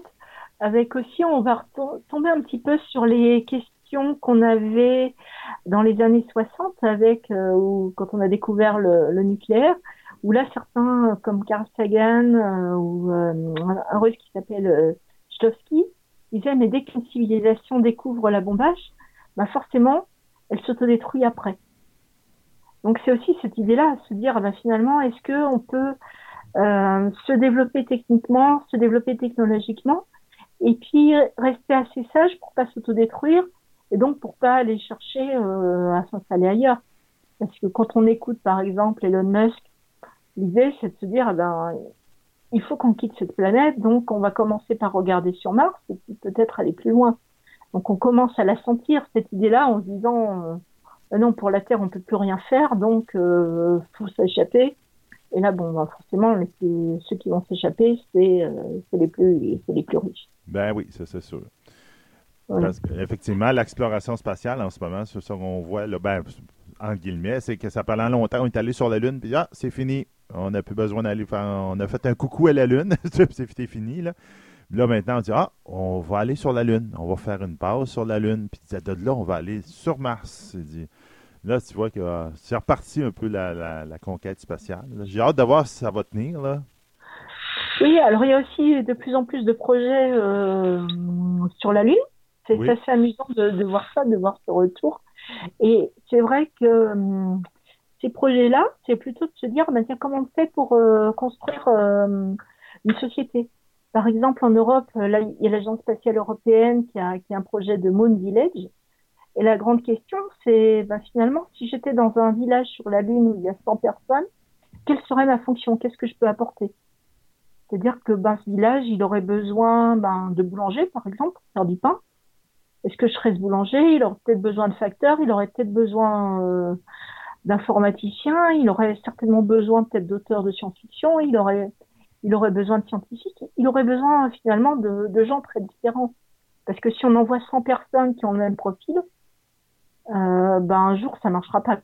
Donc euh, question-là finalement c'est ça aussi. C'est ben, si je construis un village et que ce village est, est seul au milieu de rien, euh, de quoi j'ai besoin et finalement, euh, toi, euh, qu'est-ce que tu peux apporter à ce village? Et je trouve que cette question est quand même très très intéressante aussi. Oui. finalement, je sers à quoi? Qu'est-ce que je sais faire? Et comment je peux aider finalement 99 autres personnes? C'est plate, tu sais, je ne veux pas dire ça de manière péjorative pour toutes les personnes qui sont dans ce genre de métier-là, mais une société où on est en abondance peut se permettre d'avoir des métiers, genre la musique, des musiciens, des, des, euh, des peintres, de faire la main, parce que justement, on, on, a des surplus. Mais quand tu tombes mm. dans une bonne base lunaire ou quelque chose de même, là, c'est le strict nécessaire, puis c'est ce qu'il faut pour survivre. C'est des métiers qui, qui, ne seront pas représentés au départ. Là, voilà, peut-être que quelqu'un qui est boulanger, mais qui sait aussi euh, peindre ou faire de la musique. Oui, c'est ça. Eh ben, comme, il aura euh, peut-être plus de chance parce qu'on aura besoin peut-être aussi d'art. Donc, ça, c'est d'autres questions philosophiques. Mais euh, voilà. Par exemple, on a eu Thomas Pesquet qui avait un saxophone dans la station spatiale.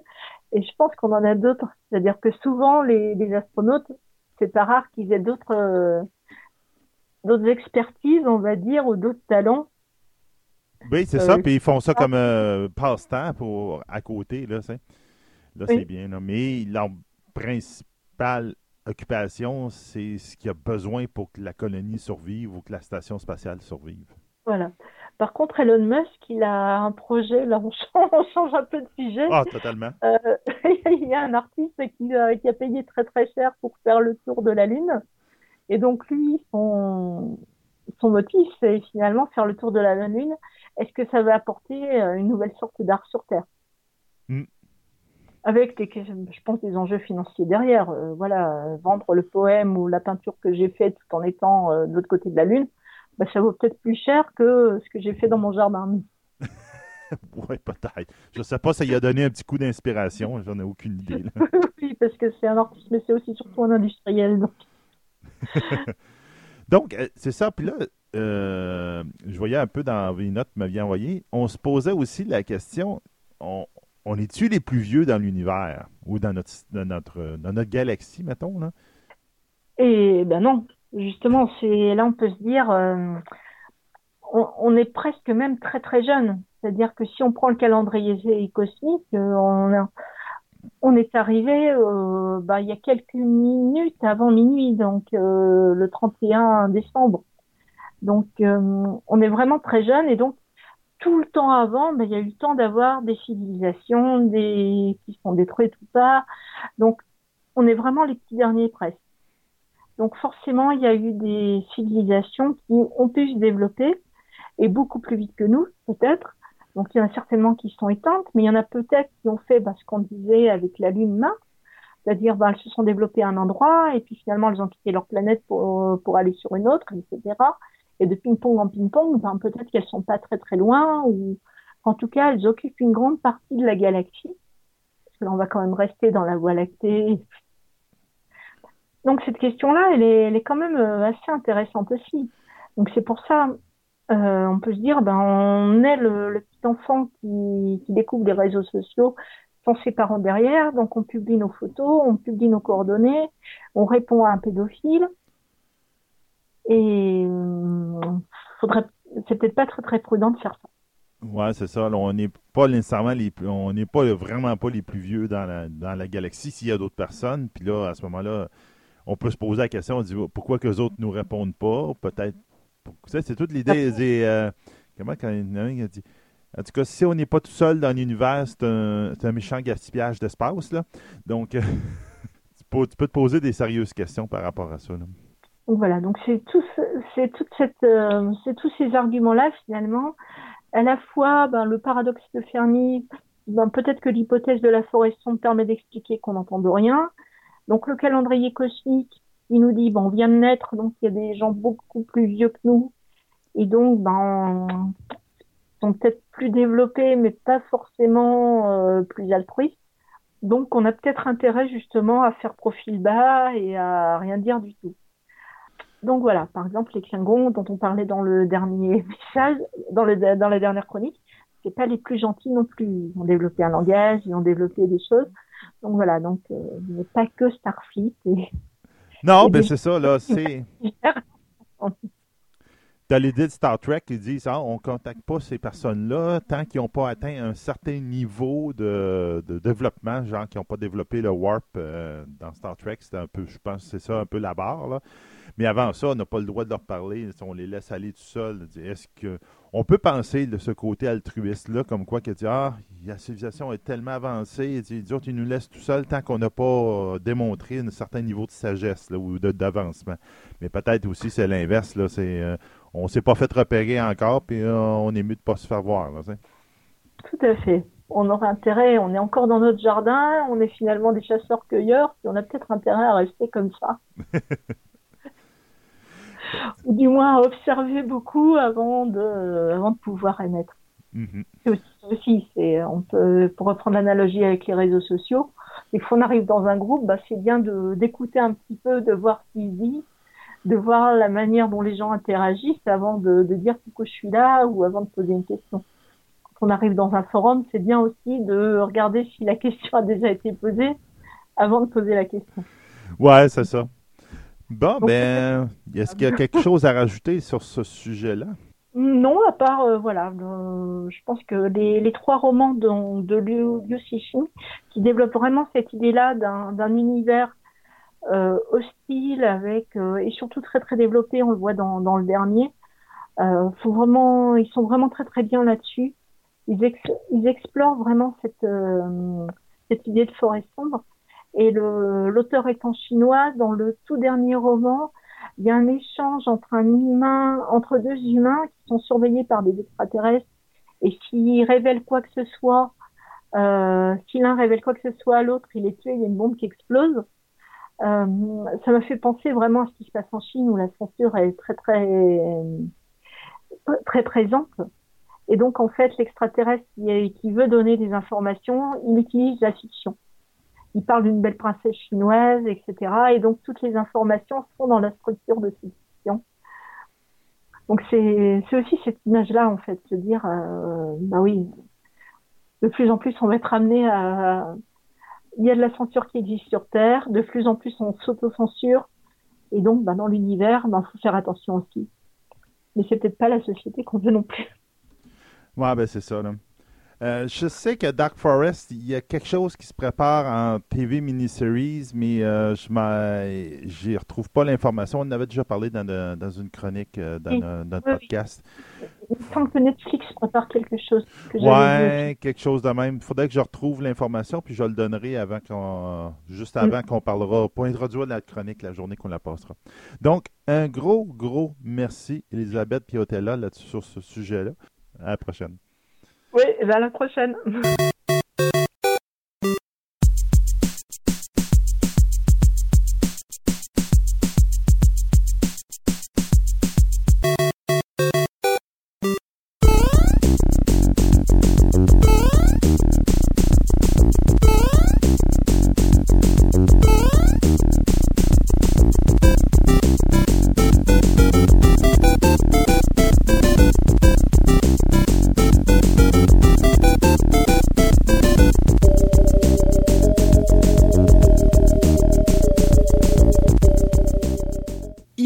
Impossible de parler jeux vidéo sans parler d'un des plus grands univers nord-américains de la science-fiction. Non, non, je parle pas de Star Trek, mais je parle bien de Star Wars. Et tout à fait. Et M. Julien est avec nous aujourd'hui pour nous parler de l'univers vidéo de Star Wars parce qu'il est plus gros que la bande dessinée. Il est probablement même plus gros que le, cinéma. Euh, oui, le cinéma, c'est pas Je pense qu'il y a plus de stock en jeu vidéo que c'est fait de Star Wars que quoi que ce soit d'autre. Ah oui, exactement. Bonjour Julien. Bonjour. Donc, on commence par quoi avec Star Wars? Euh, ben, 1984, l'Atari. OK. un jeu, un, scroller. Je ça fait longtemps qu'on fait des jeux vidéo de Star Wars. On commence sur l'Atari, on s'en va sur la NES avec les Star Wars, la Game Boy. Euh, évidemment, à chaque fois, on reprenait les... L'Atari, c'est un side-scroller. Pour ceux qui le trouvent, c'est quoi, un, un, vaisseau un peu comme... Euh, ah, tu parles comme, mettons, un Space Invader? Space Invader, c'est ça. OK, donc tu as un, un, dimension. C'est ça, dans ce genre-là. Après on tombe dans un jeu de plateau euh, avec la NES puis la Game Boy. Mhm. évidemment, on reprend les trois films Star Wars, Empire Strike Back, euh, puis, euh, Return of the Jedi. On s'est dirigé ensuite sur la NES, la Super NES avec le même concept, encore une fois. super Empire Strike Back, super Star Wars, puis super Return of the Jedi, qui sont les classiques du genre. Ma blonde les a toutes à la maison. Dépendant du monde, hein. il y a du monde qui aiment ces jeux-là, puis je comprends pas. Pourtant, ça, a été, ça avait été encensé par la critique comme les meilleurs jeux de Star Wars à l'époque. Des jeux qui sont très très beaux pour du 16 bits, honnêtement très très bien animé. Dis-moi, Empire Strikes Back, à un moment donné, je pense que tu conduis ton. Euh, ouais, le, le, speeder. Ton, ben, ouais, ton, ton, snow speeder, puis là, tu t'en vas défaire les. Les, euh, les, les walkers. là? Non, ils sont, sont super intéressants ces jeux-là. Je pense que Return of the Jedi était peut-être le plus faible de la gang, mais encore là, j'ai pas joué des masses non plus. C'est un souvenir d'enfance que je mhm. ramène. Là. Euh, puis, tu sais, quand on dit l'enfance, moi, dans mon, moi, dans ma tête, euh, Goldorak, c'est bon. Puis, je le regarde actuellement, je suis comme, ah, Ouais. Mais. je, je sais-tu, je, moi, je suis un gars d'Albator. J'ai toujours été un gars d'Albator depuis que je suis tout petit. Puis, même Albator, des fois, j'écoute, euh, j'ai la, série en, français à la maison. Puis, j'écoute les traductions. Puis, c'est comme. Mais Goldorak, il me semble, c'est pire. Ça fait mal. Ça fait vraiment mal. Puis, à un moment donné, mon épouse a commencé à écouter ça. puis, c'est comme, j'ai dit, je suis plus capable. Fait que je te laisse continuer, je suis plus capable. Et j'aimerais juste voir la série originale euh, avec les sous-titres en dessous, juste peut-être pour me dire que je vais au moins avoir plus de plaisir à réécouter Goldorak que ce que j'ai présentement, parce que je vous le dis, je me rends même pas, euh, je, fais même pas des épisodes. Ça ressemble, je, suis encore moins patient que toi, je te dirais. Ah euh, mais en tout cas, tu peux dire que les jeux de Super Star, Super Star Wars, en guillemets, beaucoup de monde, beaucoup de critiques modernes de jeux rétro les aiment moins. Pourquoi? Je le sais pas. C'est peut-être à cause de ma conception d'enfant de ces jeux-là euh, que j'ai adoré dans le temps que je fais comme Ah ben non. Puis pourtant, à l'époque, ça avait été euh, encensé par la critique, comme je disais. Ben, c'est un peu comme des jeux comme Rogue Squadron, Squadron aussi, qui sont sur la Nintendo 64 et la, GameCube, qui étaient très bons, qui trouvent leur origine dans un jeu de Sega CD qui était euh, Rebel Assault. Oui, je l'ai chez nous. Et de PC. Mm. Euh, que quand tu regardes, à l'époque, j'avais tripé ma vie parce que c'est un petit side story mm. euh, de Star Wars, de, de, les trois Star Wars. Hein, tu, suivais un peu Luke, tu étais toujours dans le même escadron que Luke avec tes vaisseaux. Mais quand tu regardes ça ça, ça fait comme J'en jouerais pas. Non, c'est sûr. mais le Sega CD a tellement mal vieilli. Mais il était sur PC aussi, il était un peu plus beau sur PC, mais il n'est pas plus jouable. c'était vraiment, encore une fois, dans notre esprit de jeune homme de l'époque euh, qui trouvait tout bon parce que ça marquait Star Wars mm-hmm. dessus. Euh, donc, les Rogue Squadron. Mais ceux de, Nintendo 64 et de GameCube, les Rogue Squadron, qui est un peu l'héritier spirituel de Rebel Assault, entre guillemets, euh, sont très bons. Par contre, on parle de shooter avec tes X-Wing, tu voles les, vaisseaux de la rébellion. ça te permet de voler un peu sur une map 3D, tu tires un peu tout ce qui bouge. C'est des shooters. Mm-hmm. On se cassera pas la tête, c'est des shooters. Si tu veux jouer à Star Fox, c'est un peu dans le même style. Donc, très intéressant. Puis évidemment, il y a toute la série sur Nintendo 64 des, racers de Pod Race. Oui. Euh, que Ça, c'est dommage parce que, tu vois, moi, j'adore. L'épisode 1, la raison pourquoi première je l'aime, c'est à cause de la course de pod. Euh, quand je suis tombé avec le, jeu vidéo Pod Race, j'avais tellement hâte, puis je l'ai trouvé tellement le fun, mais je trouvais tellement que les graphiques étaient mauvais. Ouais. Parce qu'il y, a, y a un segment à un moment donné où est-ce que les graphiques sont tellement mauvais que tu as de la misère à voir où est-ce que tu t'en vas. Euh, tu n'es pas capable de voir le chemin comme il faut. Puis plus tu avances, on dirait, puis plus ça devient compliqué parce que tu as de la difficulté à À Il y a tellement de luminosité, puis de lumière, puis de ci, de ça, qu'à un moment donné, tu as de la misère à voir ton chemin, il est où. Fait que ton graphique, il a comme atteint, je pense qu'il était. Il n'est pas sorti à la bonne console. Non, il aurait dû attendre un peu plus, mais l'époque faisait que. Ah, mais ben le jeu, pareil pour l'époque, était. sûr que si on regarde avec les yeux d'aujourd'hui, on fait comme. Puis tu sais, si on compare ça à des jeux de la même époque qui étaient similaires comme Wipeout, ça, ça se compare pas. Mhm. Mais pour le fun pur, mhm. puis le, le, trip du petit gars qui aime Star Wars, ah ou de l'ado qui aime Star Wars. Ou les courses de pod. Ou les courses de pod. c'était merveilleux. Oui, c'était le fun. Euh, fait que Nintendo 64 était plein de bons jeux aussi. Il y avait aussi Shadow of the Empire, qui était un spin-off d'un roman. Il fallait le savoir, ça, là. Euh, Shadow of Empire, qui est un, roman Legend maintenant, qui compte pas, mais qui a des. Tant qu'à moi, juste pour la scène, c'est que Vader fait détruire le vaisseau amiral de son rival et il se marquait pour la première fois depuis 20 ans, Vader sourit sous son masque. Cette ligne-là fait le livre au complet, tant qu'à moi. Mais euh, ce que je veux dire, c'est que le, jeu, et c'est un spin-off du roman. On mhm. suit un, contrebandier, un peu à la Han Solo, euh, qui va faire qui va avoir des aventures à travers l'histoire du roman.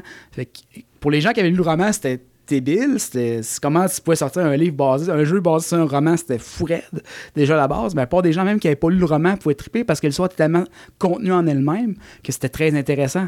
Donc la Nintendo 64, je pense pour les fans de Star Wars, c'est un must-have. D'ailleurs, il faut que je complète ma collection de Star Wars. J'ai pas beaucoup de jeux sur Nintendo 64. Je l'ai changé contre un câble, longue histoire. un câble. Tu avoir honte. Oh, non, ben mon câble, théoriquement, ben non, c'est oui, j'ai honte parce que mon câble vaut 300$ que j'ai changé contre une GameCube qui en 60 c'était pour dépanner un chum. Mais. Euh, parce que le, le corps VGA de la GameCube a été fait seulement sa première génération de console, puis on a été de le produire après la deuxième génération de la Nintendo 64. Donc ceux qui en avaient, comme moi, étaient des rares élus, entre guillemets. Puis moi, je n'avais pas besoin parce que ma Nintendo 64, ma, ma, ma, ma, ma GameCube est branchée sur ma TV cathodique. Fait que j'en ai rien à battre. fait que je l'ai changé contre une GameCube, euh, contre une Nintendo 64. Puis là, il faut que je complète ma collection Star Wars. Fait que, il me manque Shadow of the Empire. Si quelqu'un là, faites-moi signe. Euh, je te fais pas signe parce que j'allais, mais ma blonde, je pense pas qu'elle veut. pas s'en séparer. je pense pas qu'elle veut s'en séparer. Il n'y a pas grand monde qui veut s'en séparer, je pense. Euh, donc, sur Nintendo 64, je pense que c'est un must pour les fans de Star Wars d'avoir comme console. Mm. Euh, la GameCube, on en parle aussi avec les Rogue Squadron qui ont sorti sur GameCube aussi, qui était assez intéressant, mais peut-être moins. Je pense que là où c'est que les fans de Star Wars qui veulent jouer voir leur, euh, leur maximum, c'est le PC. C'était la plateforme de prédiction parce qu'à l'époque, les jeux Star Wars étaient faits par LucasArts, qui est une mhm. division de Lucas. LucasArts était très fort sur le PC. Pourquoi? Prendre moins de redevances, parce que, sachant que Lucas aime bien gros contrôler ses redevances. Oui, il y a ça, mais il y a aussi la technologie. Aussi. Parce qu'on veut pas le PC a plus de force que euh, la petite console, comme le. En règle générale, effectivement. Et tout ça. Donc, sur, on a eu toute la série des X-Wing et TIE Fighters, qui étaient des simulateurs de vol. Mhm. D'ailleurs, que j'adorerais qu'ils refassent de façon moderne, parce que je sais que les simulateurs de vol sont un peu passés de mode. Mais refaire les grandes batailles de Star Wars aux, commandes d'un des jets, c'était tellement merveilleux. Mhm. Écoute, même aujourd'hui, les jeux étaient tellement bien faits que graphiquement, oui, je suis d'accord, ne suivent pas nécessairement, mais le gameplay, j'ai passé des heures, des heures sur mon modem 56K à jouer à ça de nuit avec Swing vs TIE Fighter en ligne. Euh, on remonte en 1999-2000, mais tu sais, il fallait le faire. tu avais tout ce que tu pouvais penser qui, qui pouvait se faire sur le vaisseau, puis en plus, inventer plein de vaisseaux qui sont entrés dans le canon après. Puis ce, qu'on, ce que je trouve drôle, c'est que des jeux de société sont sortis maintenant, comme X-Wing, X-Wing euh, Miniature, euh, Rebellion, qui sont basés sur ces jeux-là. Comme X-Wing The Fighter, il y a beaucoup de ces vaisseaux-là qui étaient dans le jeu vidéo, qui sont pas dans les films, qui, sont, qui ont été transitionnés vers le jeu de plateau. Et euh, puis on parlait de Rebellion, un jeu qui m'a fait perdre, qui est sorti en jeu de plateau actuellement, qui personne n'a le souvenir que c'est ça a été fait à partir d'un jeu vidéo qui était extrêmement laid, Rebellion. On parle d'une grosse map avec des, des systèmes solaires et des planètes. OK. Euh, aussi, qu'il fallait que tu envoies des ressources. C'est un jeu de contrôle de ressources. OK. Puis le but, c'est que soit si tu prends l'Empire ou la Rébellion, c'était d'avoir plus de ressources que l'autre, puis plus de planètes, puis à la fin de la game, tu gagnais. Donc c'est un jeu politique. C'est un jeu de. Oui, parce que tu avais des ambassadeurs qu'il fallait que tu envoies, ou quand ça faisait pas, il y a des rébellions, il fallait que tu envoies des troupes. Euh, ou que tu envoies des vaisseaux pour intercepter la flotte ennemie. Fait que c'était un jeu de gestion de ressources, stratégie en guillemets, qui était super intéressant, qui était extrêmement laid, qui est encore extrêmement laid aujourd'hui. Mais c'est pas le but du jeu. Mais c'est pas le but de l'opération. Ils, ont dû probablement changer la technologie pour la technique du jeu à l'intérieur pour te permettre de faire plus de choses. Parce qu'il y a des combats en 3D dans vaisseaux spatial qui sont on a des blocs qui se tirent dessus, c'est pas compliqué. Mais le jeu est encore trouvable sur Steam, je pense qu'il coûte 6 quand il est en spécial. Mais très le fun à jouer. Si vous aimez les, trucs comme gestion de ressources, comme Civilization, un petit peu, comme ça, ça peut être super intéressant. Puis il n'y a rien de plus drôle dans, que dans Wayne Death Star intercepter la flotte ennemie parce qu'elle ne peut plus s'en aller après. Ouais. tu la flotte ennemie ou le Death Star? Les deux. Ouais, Tout le monde est pogné là. C'est que tu refais la, bataille de la Death Star euh, de Return of the Jedi, c'est parfait. Mm. It's a trap. Ouais. Fait que tu peux, en regardant un peu avec tes espions, tu peux savoir quand est-ce que la flotte ennemie risque d'arriver tu gères un peu tout, comment gérer ton empire, tu recrutes des gens, ces gens-là font que tu fais telle affaire. En tout cas, c'est assez intéressant comme jeu. Il m'a fait perdre des nuits de sommeil, même pour un jeu extrêmement laid. Regarder cet écran-là pendant des heures de temps, c'était merveilleux. T'as hypothéqué le reste de tes jours, t'as rendu compte de ça? Ouais, ouais, ouais. Mais ma vision en est hypothéquée à cause de ça. En plus de ça. Mais le jeu de plateau existe maintenant. D'ailleurs, il paraît qu'il est très intéressant. J'ai malheureusement pas encore joué. J'ai pas assez d'amis. Non, pour de vrai, j'ai pas d'amis qui jouent au jeu plateau. C'est tout ça. Euh, mais euh, éventuellement, un ou l'autre, mais je sur Steam, un 6$ pour tester, euh, comme j'ai peut-être un, pas un classique oublié parce que je pense qu'il était un peu passé dans le beurre à l'époque, mais un, un diamant dans le rough, un peu, en guillemets, ça vaut la peine. Même chose pour les jeux d'X-Wing, ils sont genre 10$. Là. X-Wing, TIE Fighter, X-Wing TIE Fighter, X-Wing Alliance. Euh, pour les simulateurs de vol. Ouais, c'est des jeux qui étaient tellement le fun. Moi, j'aime ça. Oh, tu es à bord de ton vaisseau, puis tu. Euh, puis en plus, tu n'as pas de limitation. Tu peux faire ce que tu veux, puis t'en as où tu veux. Que tu veux euh, puis c'est super intéressant pour ça. Tu as toutes les armes, tu as toutes les. je pense qu'il y a quasiment rien que tu peux pas faire que tu penserais pas que tu penserais à faire. Mhm. C'est graphiquement ça a mal vieilli, mais game, le gameplay, c'est un simulateur de vol. C'est dur de faire mieux honnêtement. Ces jeux-là étaient extrêmement bons. Euh, fait que gros conseil pour les, gens de PC puis qui veulent pas trop dépenser d'argent, la série X-Wing, Guerra chez vous les, les yeux fermés, Rebellion, euh, les ah ben toute la série euh, de shooters qui était euh, Dark Forces. Puis euh, ça, c'est là Cal Katan, qui était le, deuxième Jedi qui avait inventé dans le canon pour suivre Luke, parce que, parce que pour faire un jeu de tir, si ça n'avait pas Luke, ça prenait un Jedi. Fait que c'est un des premiers jeux de tir, c'était le roi des, armes. Tu pouvais battre avec des sabres laser dans le jeu de tir, puis déflecter des shots.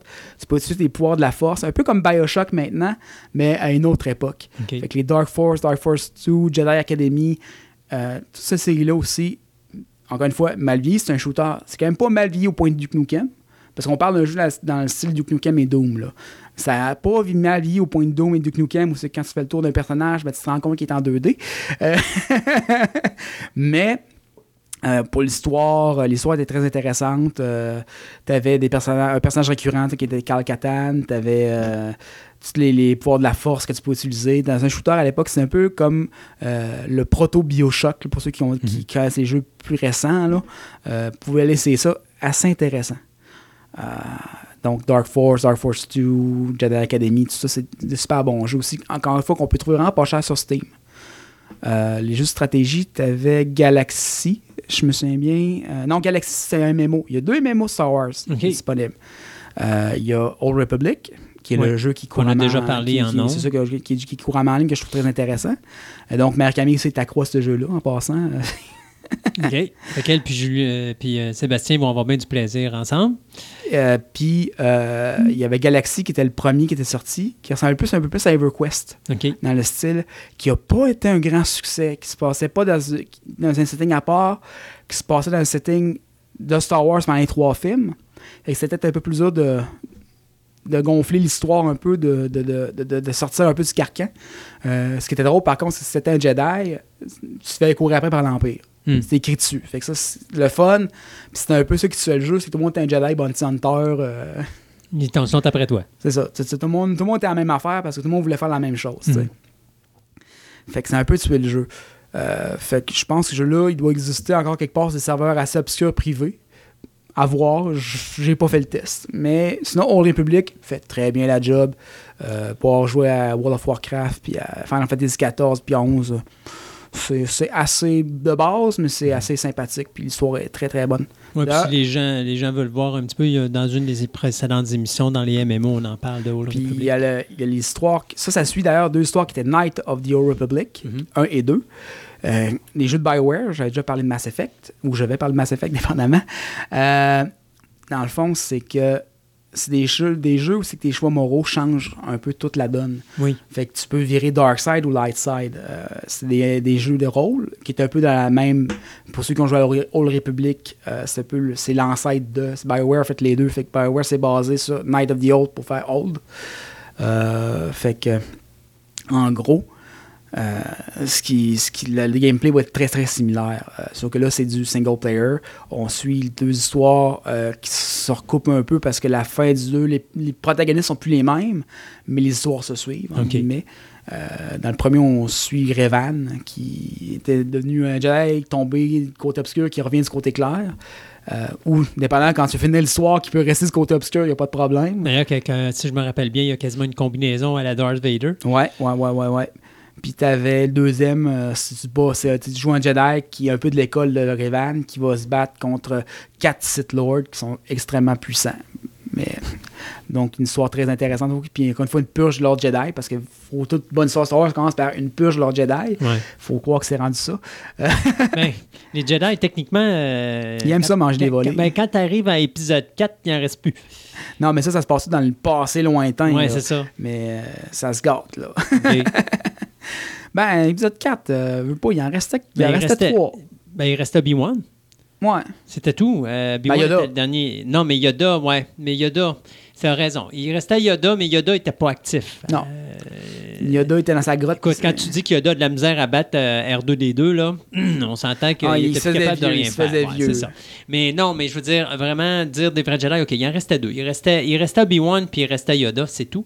Euh, puis même après, c'est un petit peu drôle parce qu'on embarque dans l'univers de Star Wars, mais techniquement, Luke n'est pas un Jedi. Non. Parce qu'il n'a jamais été. Euh, c'est lui-même. Auto-proclamé Jedi. C'est ça, il s'est auto lui-même proclamé, Jedi et il s'est auto lui-même formé pour devenir un Jedi.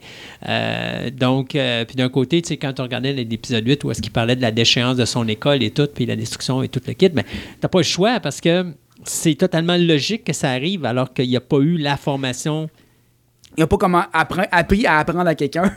Oui, mais il n'y a, pas, il y a, a juste pas non plus eu la formation complète? Non. Quand il a arrêté avec, euh, avec Yoda, il était entre le bien et le mal indirectement. Il n'avait pas le contrôle de ses émotions. Alors, il ne peut pas apprendre à quelqu'un à contrôler ses émotions quand lui-même ne les contrôle pas. Hmm. il est plus sur le gris que sur le blanc. Là. Ouais, il est sur le gris. Il est pas mal sur le gris. Oui, il est sur le gris. Même, on l'a vu dans ses cheveux dans le dernier. Y a-t-il d'autres affaires dans les jeux vidéo Star Wars? Ben, je dirais, si vous voulez aller sur PlayStation 3, euh, ben, c'est sûr que là, pour le moment, il y a comme un espèce de gros hiatus qui se fait aux Star Wars. Il y a beaucoup de jeux depuis que Disney a acheté, euh, beaucoup de projets qui sont tombés en pause. Euh, d'ailleurs, c'est encore surprenant que Old Republic roule encore comme, le, comme roule en ce moment, parce que Disney pensait peut-être de switcher de EA vers quelqu'un d'autre. Euh, vu que les derniers jeux Star Wars n'ont pas tant levé que ça qui est, puis euh, depuis qu'on racheté Lucas, dans le fond, euh, Lucas avait comme sous-traité toutes ses affaires à ouais. EA. EA l'a comme échappé pas mal dernièrement, fait que sur pas mal toutes. fait que Sauf que si Old Republic ramène encore de l'argent. Ils ne fermeront pas, non, c'est ça. Là, fait que, mais pour le reste, il y a beaucoup de jeux qui étaient ça en pause. Puis depuis qu'il a échappé avec Battle, Battlefront, c'est, tous ces projets sont. Il était, tous les projets de Lucas Art en tant que tel, quand ils ont acheté, sont tombés en pas mort, mais en mm. mode. Euh, comme il y avait un jeu préquel 1663, je crois, qui était le jeu de Boba Fett, euh, qui était un jeu d'action infiltration, qui ont. Il est comme plus de nouvelles depuis que Disney a acheté. C'est pas officiellement mort, c'est pas officiellement vivant, c'est juste pas rien qui se passe. Euh, même chose, tu sais, Battlefront, on sait plus trop, après le 2, on sait plus trop si on va en avoir un 3, ou du moins si EA va faire le 3. Euh, fait qu'il y a un peu pas de son, pas d'image. C'était quoi l'histoire de Battlefront? Parce que je me rappelle... C'est un jeu de tir simplement avec une histoire... Euh, si je me... Dis-moi si je me trompe et je me pense que la couverture, il y avait des AT-AT dessus. Ouais. Ouais, c'est ça. Puis ça, ça vient d'une autre série de jeux qu'il a fait dans le temps aussi, qui était un autre Battlefront, qui était, euh, qui était fait par un autre studio sous-sous de, de, de, EA. mais c'est des jeux de tir basés sur l'engin de Battlefield. Fait que souvent, joueur, ça map, ça se tire dessus à qui veut, avec des héros. Bon, euh, ça c'est simple, mais le deuxième, tellement pas levé que ça, depuis ce temps-là, Disney, ils ont comme mis un break sur ce qui s'appelle juste Star Wars, puis plus de son, plus d'image depuis ce temps-là. Mm-hmm. À voir. Est-ce qu'ils vont changer de studio? Est-ce qu'ils vont donner le, flambeau à? Leur une deuxième chance? À voir. Peut-être aussi qu'ils attendent de stabiliser l'univers. Ouais. Parce que là, quand l'épisode 9 sera fini, puis qu'ils auront fini vraiment ce qu'ils voulaient faire, la saga des Skywalker, avant de tomber dans une nouvelle saga, là, peut-être qu'ils vont faire de quoi là-dessus, ou ils vont se concentrer plus sur leur saga qui vont ce qui être est autres, avec vraiment, Ryan Johnson plus tard. Ouais. À voir, à voir mais... Euh, Parce que je me rappelle que quand il avait acheté euh, Lucasfilm, il avait dit, ou il avait annoncé qu'il touchait plus aux premières trilogies. Non, ben, euh, c'est de moins en moins vrai parce que il avait dit qu'il le ferait plus, puis il voulait plus toucher au, pré euh, au épisode 1, 2, 3. Ouais. puis ceux qui ont fermé un peu euh, Clone Wars, ils ont se passé à Rebels tout de suite. puis il n'y a plus de produits de, de, Clone Wars qui sortaient. Mm-hmm.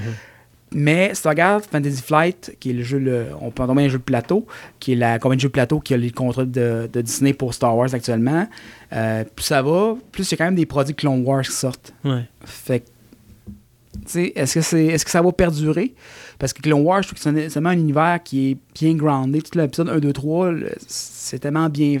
C'est plein de bonnes idées. C'est mhm. juste très mal exécuté. On se les dit souvent, toi et moi. Euh, fait que c'est ça. il y a du travail à faire là-dessus. Ça pourrait être fait. Puis je pense que Rogue One, un peu, est un peu allé racheter le concept de préquel aussi. Mhm.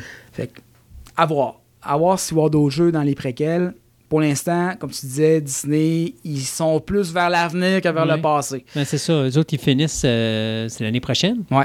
Fait que moi, j'ai comme l'impression que ça va être après ça qu'on va vraiment voir qu'est-ce qui va se passer. là. De toute façon, là, la facture doit être payée de l'achat de Lucasfilm. Ben, je pense qu'elle est payée en masse. Euh, tu sais, je veux pas, là, à un moment donné. euh, Bah, Il y a Indiana Jones qui sort aussi. Là. il- ouais, ça s'en vient, ça aussi. Tout le monde l'oublie, mais ça appartenait pas à Lucasfilm, ça, Ouais, Indiana ouais, Jones. ouais, ouais. Moi, je suis allé à Disney acheter. Star Wars. Ils n'ont pas acheté Star Wars. Non, non, non, non, ont- c'est tout Lucasfilm qui est acheté. Donc, euh, tu sais, Indy fait partie du lot. euh, Howard the Duck fait partie du lot. Oh, euh, God. Non, non, mais c'est. Ah oui? Non, ça, ça va être correct. Y avait-tu d'autres choses dans le jeu vidéo de Donc, Star Wars? Star Wars, je pense que le meilleur est possiblement à venir pour l'instant, comme dit pas de son, pas d'image vraiment. Euh, fait que je dirais pour les fans, garochez-vous sur ça Nintendo 64, soit un- ben, votre PC, parce que la plupart des jeux que vous allez trouver pas chers sont très bons, premièrement.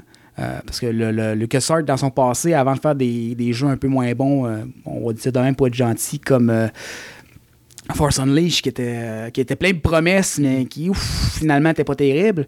Euh, on fait plein de bons jeux. Euh, donc, Steam, pour une dizaine de piastres généralement, ou quand c'est en spécial, 2-3 piastres, vous allez pouvoir trouver votre bonheur en tant que fan. Puis vous n'avez pas le temps de commencer à chercher des jeux de Nintendo 64 sur eBay non plus, ça peut être pratique.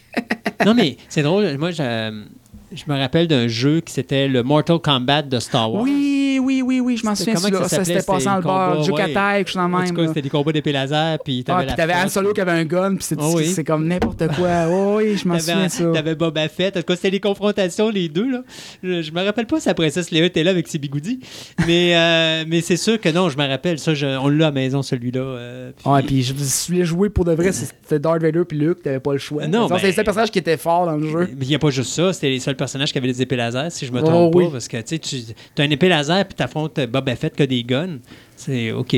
C'est- pas, pas les paires de claques, là. C'est tu te bats avec un arme. C'est sur PlayStation 1, ça, je me souviens bien. Ça se peut parce que j'ai pas les autres. Alors, euh, c'est fort probable que c'est PlayStation 1. Ah non, c'était.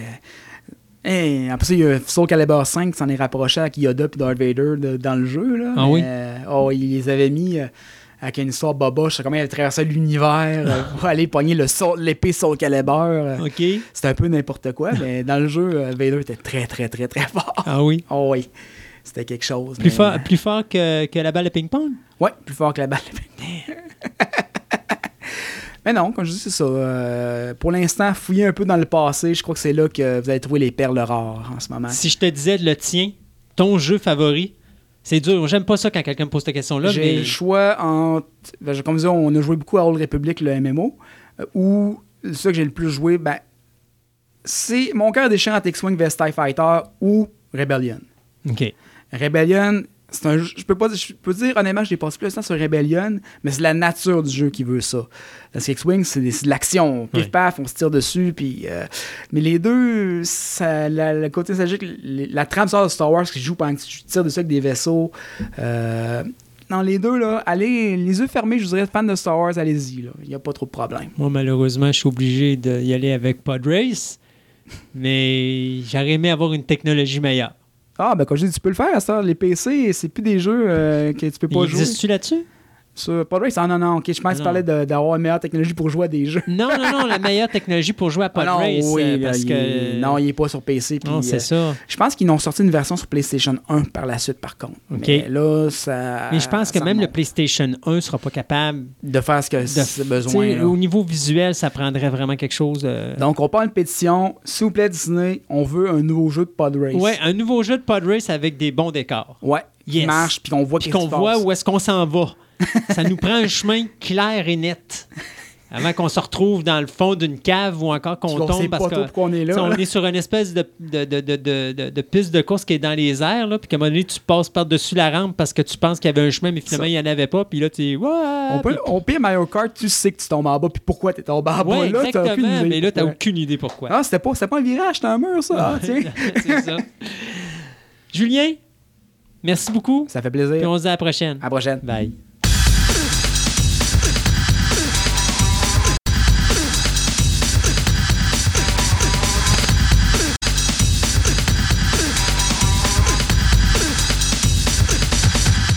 Ce segment de nouvelles vous est présenté par Vidéo Centre-Ville, le plus grand club vidéo répertoire de la ville de Québec.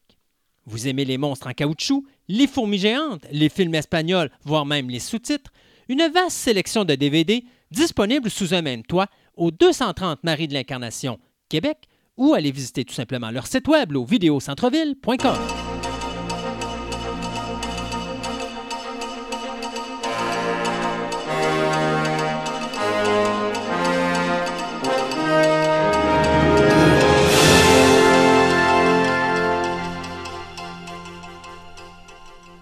Et pour ce deuxième segment des nouvelles, ben malheureusement, euh, on est assez apocalyptique aujourd'hui. Alors, on va commencer avec des mauvaises nouvelles, soit les décès.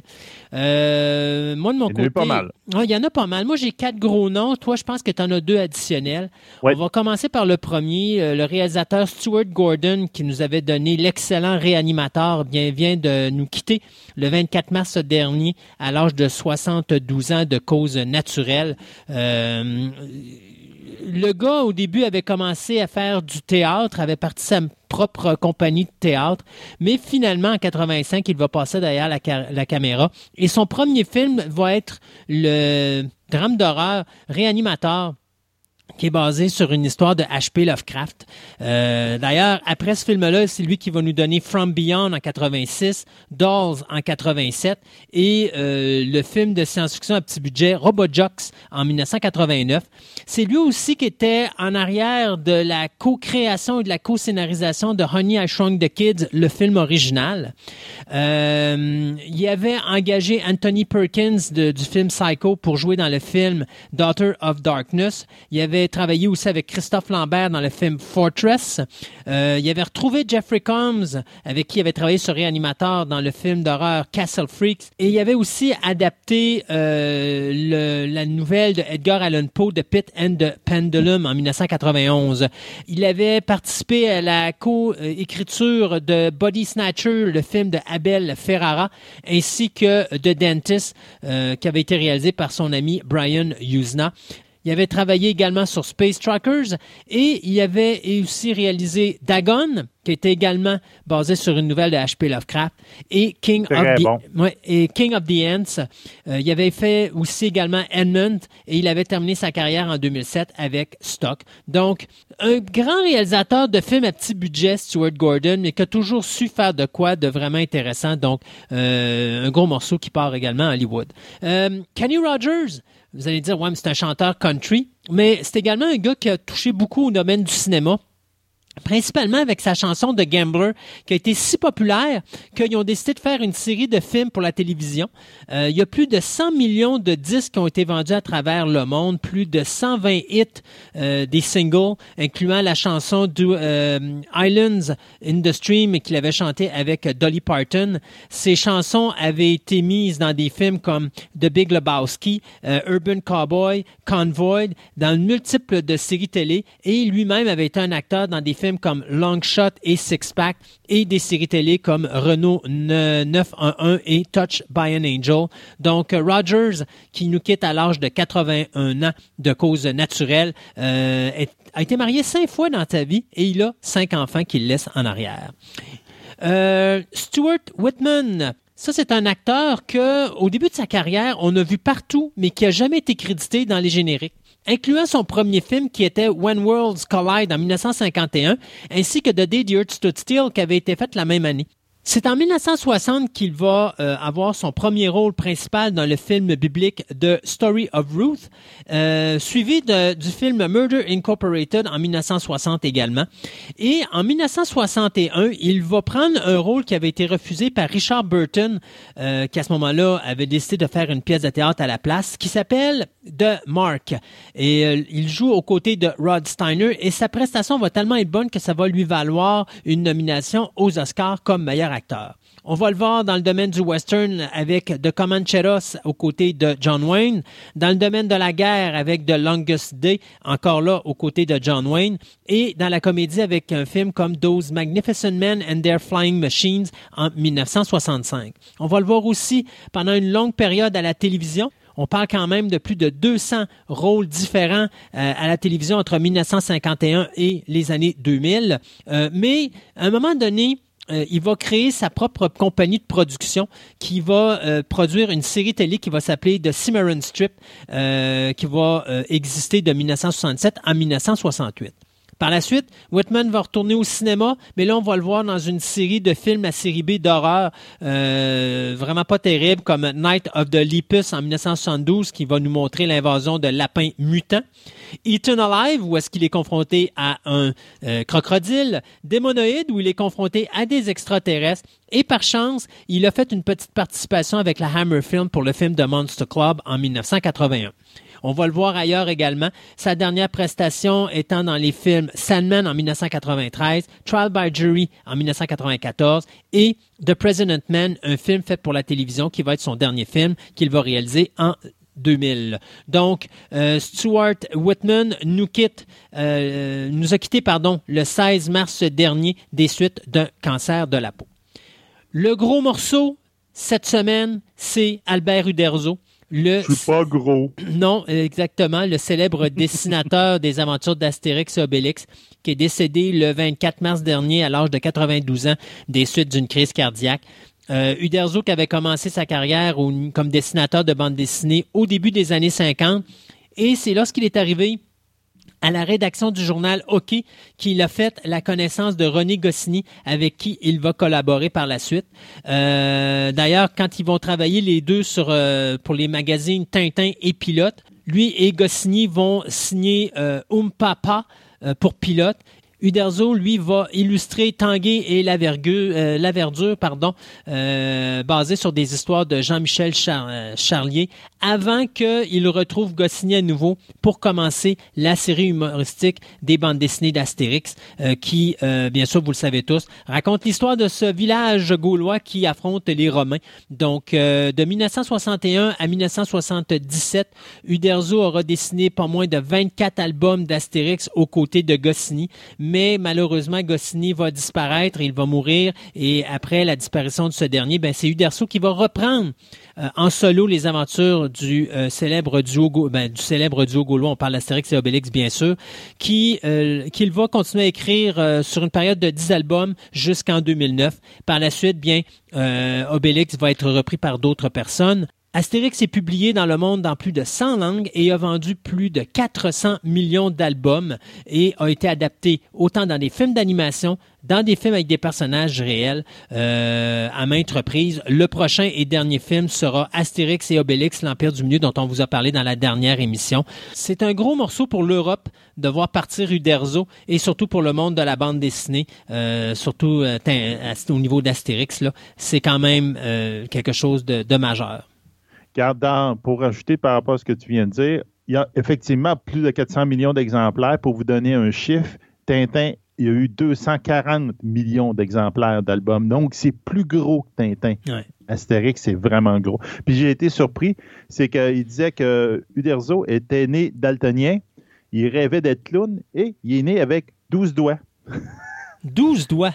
Tu pouvez regarder, euh, taper sur euh, Internet Uderzo doigts ou 12 doigts, puis vous allez effectivement y voir la main où il y a un, petit doigt de plus. Oh, c'est donc bien cute. Donc, oui, mais c'est juste que c'est quelqu'un qui il, est daltonien, puis il a eu, en, guillemets, cet handicap-là, puis il a fait un dessinateur. Donc, il veut dire quand, quand ça te tente de faire quelque chose, là, il dit vas-y fort, t'es capable. Exact. Bon, donc, les autres morts que moi, je voulais vous parler, euh, un acteur, je vous dirais, de, second rôle, beaucoup, Mark Bloom, qui est euh, décédé le 25 mars. Euh, qui était de Mark Bloom. Mark Bloom, c'est un acteur, je vous dis, de deuxième rôle, souvent, à peu près dans 81 films et séries. le film qui l'a un petit peu plus mis sur la carte, en tout cas, c'est Crocodile Dundee, qui jouait le, vous dirais, le, premier love interest de l'actrice principale du film. En fin de compte, celui que Crocodile Dundee tasse de côté puis prend sa place. Donc, euh, c'est ce personnage-là. On l'a aussi vu avec Madonna dans euh, Desperately euh, Seeking Susan en 1985. Il est décédé à l'âge de 69 ans du coronavirus. Donc, c'est une des, vous dirais, une des premières euh, têtes d'affiche qui vient de décéder du coronavirus. L'autre personne que je veux souligner, c'est Lyle euh, qui était, en fin de compte, c'est qui ce personne-là? C'est un acteur qui a joué principalement dans un rôle dans sa vie. Il y en a eu d'autres, là. Il y a eu à peu près 56 rôles différents dans, dans sa vie qui ont été crédités. Mais c'est le premier Steve Travers de Wonder Woman, donc de Wonder Woman 1975. Donc, c'est lui qui jouait Steve Travers, donc le love interest de, de Wonder Woman. C'était un peu, dans la série, c'était un peu comme une tête brûlée, le gars d'action qui se tirait et après ça euh, se faisait sauver par Wonder Woman. Donc, il jouait la dame en détresse euh, mais en réalité, c'était la belle excuse pour être dans les bras à euh, Linda Carter. C'était juste ça. Ah, c'est ça. Tout l'avantage était là.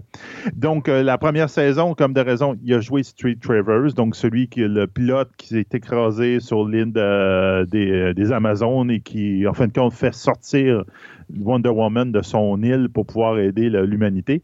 Et dans la deuxième et la troisième saison, quand l'histoire est devenue plus contemporaine, il a joué Steve Travers Jr., donc en fin de compte, le fils de, qui en fin de compte suivait encore euh, Wonder Woman à ce moment-là.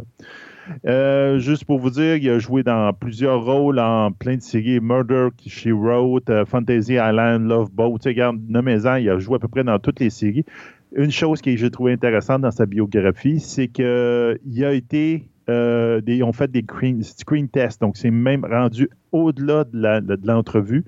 il s'est allé jusqu'au screen test pour jouer le rôle de Bruce Wayne dans Batman 1966. mais finalement, il pas, ils ont décidé de prendre Adam West pour pouvoir jouer le rôle, mais il s'est rendu jusqu'au screen test avec ça. Donc, il était en concurrence avec Adam West pour pouvoir jouer Batman. Donc, malheureusement, lui est décédé le 17 mars euh, de cette année à l'âge de 84 ans d'une longue maladie.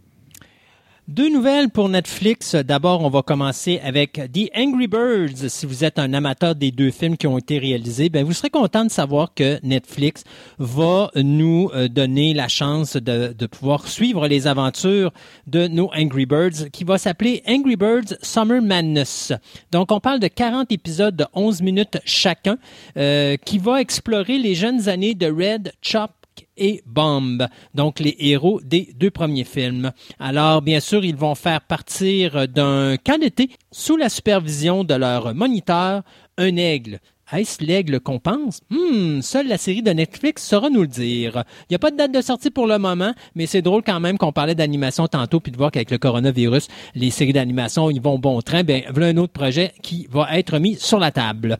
Et euh, Dragon's Lair, ceux qui ont adoré le jeu d'arcade des années 80, Dragon's Lair, ben, vous serez content de savoir que Ryan Reynolds, euh, présentement, est en discussion pour jouer et produire un live-action film, donc un film avec des vrais acteurs, basé sur le jeu des arcades qui avait été réalisé à l'époque par Don Bluth. D'ailleurs, Don Bluth, qui était le réalisateur de films comme An American Tale et All Dogs Go to Heaven, puis qui avait travaillé avec Walt Disney. C'est lui qui avait fait l'animation euh, à ce moment-là du jeu vidéo.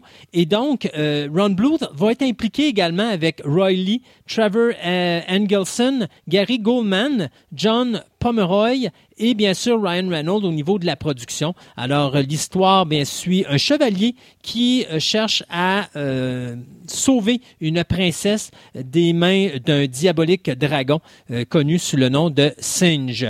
Euh, puis il y a aussi un sorcier maléfique du nom de Mordrock.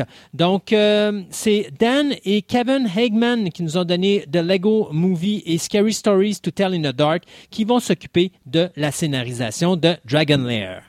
Dragon Lair, pour dire, ce qui avait frappé à l'époque, c'était, je pense, dans les années 90, ce film, ce jeu vidéo-là, c'était que c'était un dessin animé sur l'ordinateur et tu disais à ton personnage où, où aller. Donc, c'était à l'époque, c'était unique comme qualité, vous la même. Mais c'était les années 80. Puis c'était à l'époque, c'était à l'époque que Don Bluth était, euh, était comme la nouveauté de l'animation, dites-vous que dans les années, à la fin des années 70, il avait fait Lord of the Ring, la version animée. Puis après ça, il, il avait réussi il était bonne. Oui, il était bonne. Euh, hein. Il avait fait des films comme, euh, si je me trompe pas, je pense que c'est lui qui avait fait Fritz de Cat et des choses comme ça. Donc, il, très populaire au début des années 70, mais dans les années 80 avec Spielberg, il a explosé euh, avec justement la création de An American Tale. Il y avait aussi, mon Dieu, c'était comment ça s'appelle, Petit Pied le dinosaure, qui avait fait également. Donc, tu sais, il avait fait des gros succès à cette période-là, puis ce jeu-là est arrivé dans, cette, dans ce moment-là.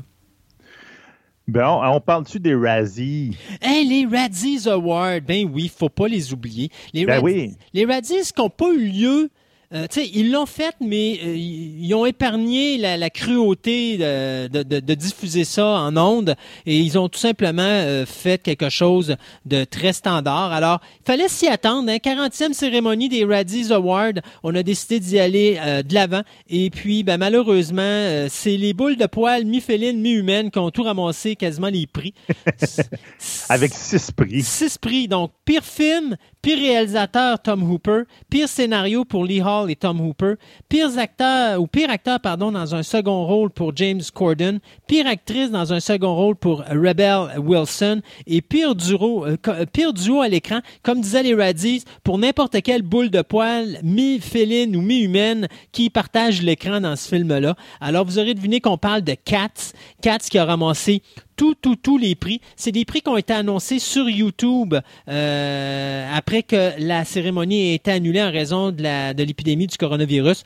Euh, dans les autres prix, ben, le pire acteur, John Travolta pour The Fanatic. La pire actrice, c'est Hilary Duff pour The Hunting on Sharon Tate. Euh, après ça, on a dans... La pire préquel, remake, plagiat et suite, Rambo Last Blood. qui est également gagné, qui a également gagné le prix du mépris inconscient pour la vie humaine et le bien public. Ça, je ne la connaissais pas, cette À chaque année, les Radis créent un nouveau prix qui s'adopte avec un film. Et s'ils voient qu'il y a un film qui mérite vraiment un prix puis qu'ils sont pas sûrs qu'ils vont le gagner, ils vont créer un prix juste pour que ce film-là le gagne. Euh, donc, cette année, c'est ce prix-là. Et le Radis qui a été donné pour l'acteur ou l'actrice qui a réussi à se racheter une crédibilité, ben, ça a été donné pour Eddie Murphy pour son rôle dans euh, Dolomite is My Name. Donc, euh, les Radis qui ont eu lieu pareil, même si on n'a pas eu le coronavirus. Ouais. Bon, euh, moi, j'ai deux choses que je veux. Bon, pour ceux qui n'ont pas grand-chose à écouter, donc il y a quelque chose qui va sortir, euh, on ne sait pas trop quand, mais euh, probablement cette année. Donc, ça va être, ça s'appelle Next. Donc, euh, c'est supposé être en 2020. C'était attendu en 2019. Donc, ça a été un petit peu reporté en 2020, mais pas pour rapport au coronavirus. ça va sortir sur Fox. Ça s'appelle Next, mais Next avec un X majuscule en plein milieu. Donc, c'est un science-fiction de crime dramatique euh, créé par Manicoto celui qui était en arrière de, certaines des séries de 24, de Dexter puis de euh, Odyssey 5. Donc, c'est quand même quelqu'un qui a fait quelque chose d'intéressant. Il va diffuser sur Fox Broadcasting Company. Euh, il n'y a pas de date encore euh, mais on s'attend en 2020, donc on regarde, ça va nous faire quelque chose à écouter. La série va se centrer sur les efforts du Homeland Cyber Security de contrecarrer un AI euh, rogue, donc un AI, euh, qui devient self-aware, donc qui devient euh, conscient et qui commence à vouloir prendre le contrôle. En fin de compte, c'est qu'est-ce qui arriverait si votre Google Home devenait intelligent? Donc, ça irait, euh, ça irait mal parce que là, il sait tout. Il sait ton téléphone, il sait tous tes amis, puis ça la même. Donc, il peut faire bien de la chenoute. Donc, on verra bien ce que ça va donner. Il y a quand même des acteurs attachés là-dedans qui sont intéressants, puis on verra bien ce que va donner. D'un autre, là, regarde, ça va être ma maudite rumeur de cet épisode-là. Qui est ta dernière chronique à, Fantastica en passant, Sébastien. Oui, hein, à cause de ma maudite chronique. Donc, euh, je ne sais pas quoi faire de ça parce que je ne sais pas si on le droit, mais en tout cas, les sources qui l'ont sorti, c'est quand même assez solide. Il, dirait que M. Charlie Cox vous devrez reprendre son rôle de Matt Murdock dans Spider-Man 3 pour donner des, euh, conseils légaux à Peter Parker. Je ne sais pas à quel point ils, ils, ont le droit de faire ça, mais c'est sûr que euh, Matt Murdock est un personnage qui par la bande étaient aussi dans Spider-Man. Est-ce qu'ils ont des droits parallèles à ça, puis qui ont le droit de faire quelques affaires avec ce personnage-là? Peut-être pas avec Daredevil, mais peut-être avec le personnage de Matt Murdock. Je ne le sais pas. Mais là, ça a l'air que, ben, comme on voyait à la fin du deuxième film, ben, Peter Parker va être dans le chenoute, euh, effectivement, légalement, parce que mhm. son identité secrète a été révélée. Donc, euh, peut-être que Matt Murdock devrait, pourrait être là pour pouvoir l'aider. On verra. Oui, c'est ça, on verra, parce que de toute façon, euh, ça peut aussi être une entente avec Netflix, puis... Euh, ben oui, peut-être. Exact. Pour utiliser les, le peu de droits qu'il leur reste. Pour le... oui, exactement. Et une petite dernière euh, avant qu'on se retourne à, nos chroniques. When We Pray, l'acteur Jamie Foxx qui vient de signer pour euh, réaliser le film When We Pray. Ça va être sa deuxième réalisation après ses débuts avec All Star Weekend. L'histoire suit deux frères qui deviennent pasteurs. Il y en a un qui utilise la haute technologie pour satisfaire sa clientèle. L'autre, ben, il est vraiment old, euh, game. Là, c'est, euh, dans, dans, la vieille génération où est-ce qu'il décide de faire tout simplement une église avec, euh, avec ses prestations. Tout ça. Il n'y a pas besoin d'Internet, il n'y a pas besoin d'informatique, il n'y a pas besoin des gros écrans cinéma dans son, euh, dans son église. Sauf que ben, malheureusement, ça marche pas pour lui, puis il a besoin d'argent. Alors, il faut qu'il trouve de l'argent quelque part pour l'aider à joindre les deux bouts. Alors, ça sera l'histoire finalement des When We Pray la confrontation de deux pasteurs qui sont frères. Le tournage devrait commencer quelque part avant la fin de la présente année avec un budget très restreint de 5 millions de dollars. On s'arrête le temps de quelques chroniques et on vous revient en fin d'émission avec notre table ronde et peut-être les effets néfastes ou positifs du euh, COVID-19 sur l'équipe de Fantastica.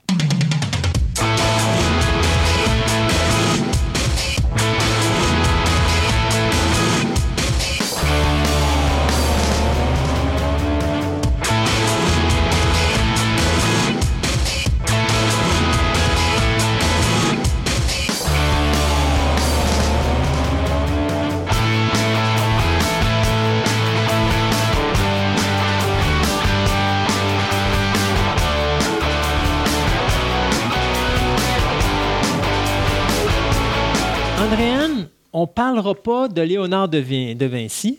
Non. Non. Euh, ou de n'importe quel autre peintre extraordinaire. Non, OK, alors. Alors, on va parler de peinture quand même. Oui. Ben, c'est drôle qu'en archéologie, on va parler de peinture. Ah, c'est un domaine un peu particulier de l'archéologie. C'est l'art rupestre. Donc, en gros, l'art rupestre, c'est l'ensemble des œuvres d'art au sens large réalisées par l'homme sur des rochers. En gros, là, un peu comme la fameuse grotte de Lascaux. En fait, c'est de l'art rupestre. Ou encore n'importe quel film d'âge de pierre avec les, les, hommes des cavernes qui décident de faire un, genre de, de, mammouth qui est en train d'embrocher un de leurs euh, confrères. Exactement. Là, il y en a qui vont dire bon, il faut séparer l'art rupestre, l'art pariétal. L'art pariétal, c'est ce qui est vraiment dans une grotte, alors que l'art rupestre peut être à ciel ouvert. OK. Bon. Personnellement, j'englobe l'art rupestre au sens large, autant grotte que sur des rochers. En gros, c'est ça. En gros, dans l'art rupestre, il y a deux techniques. La gravure, parce qu'on peut graver dans la pierre, soit en faisant des, euh, des petits trous en gravant. Là. Oui, oui, tu, tu, tu grattes Parce que je pense pas que les machines pour graver à l'âge de pierre, ça existait. Pas tout à fait, non. en tout cas, pas identique à aujourd'hui. Et bien sûr, la peinture. OK. Euh, la peinture, bon, évidemment, il n'y avait pas de Benjamin mort à l'époque. C'est vraiment des euh, comme de l'ocre encore ou de la pierre d'effet mélangée avec de la graisse animale pour faire des peintures.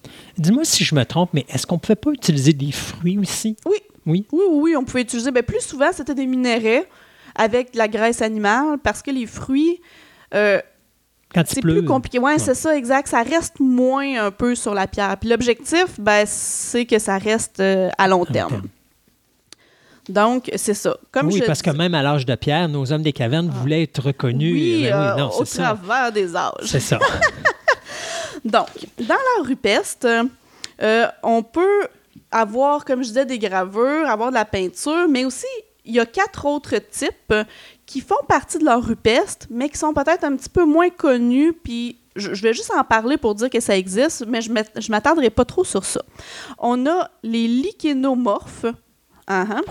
c'est-à-dire qu'ils grattent la surface des rochers où est-ce que du lichen. De là, le lichénomorphe. Qu'est-ce que du lichen? Euh, des, euh, de la mousse. OK. Une espèce de mousse. Puis en grattant la surface du rocher ou que du lichen, bien évidemment, ça fait, par contraste, ben, ça fait une image. Puis du fait que tu as gratté le lichen à un endroit, ben ça reste là quand même euh, assez longtemps. Dirais que lui, c'est moins un peu... Euh, Est-ce qu'à ce moment-là, on parle de... C'est pas une mousse qui est, surélevée, là. donc à ce moment-là, ça doit être une base de mousse, je suppose. Puis quand tu décides dessus, ça veut dire... Ça l'enlève la, comme euh, la mousse. Ouais, ça veut dire que tu vas avoir une plaque verte, oui. puis tu vas avoir un dessin dedans. Tout à fait. OK. Ensuite, bon, les, euh, graffitis, un peu comme aujourd'hui, c'est-à-dire, tu as une roche et puis tu grattes vraiment, ben, tu grattes, tu enlèves la couche sur le dessus. Donc, en enlevant la couche superficielle ou la couche sur le dessus, automatiquement, ben, ça laisse apparaître ce qu'il y a dessous.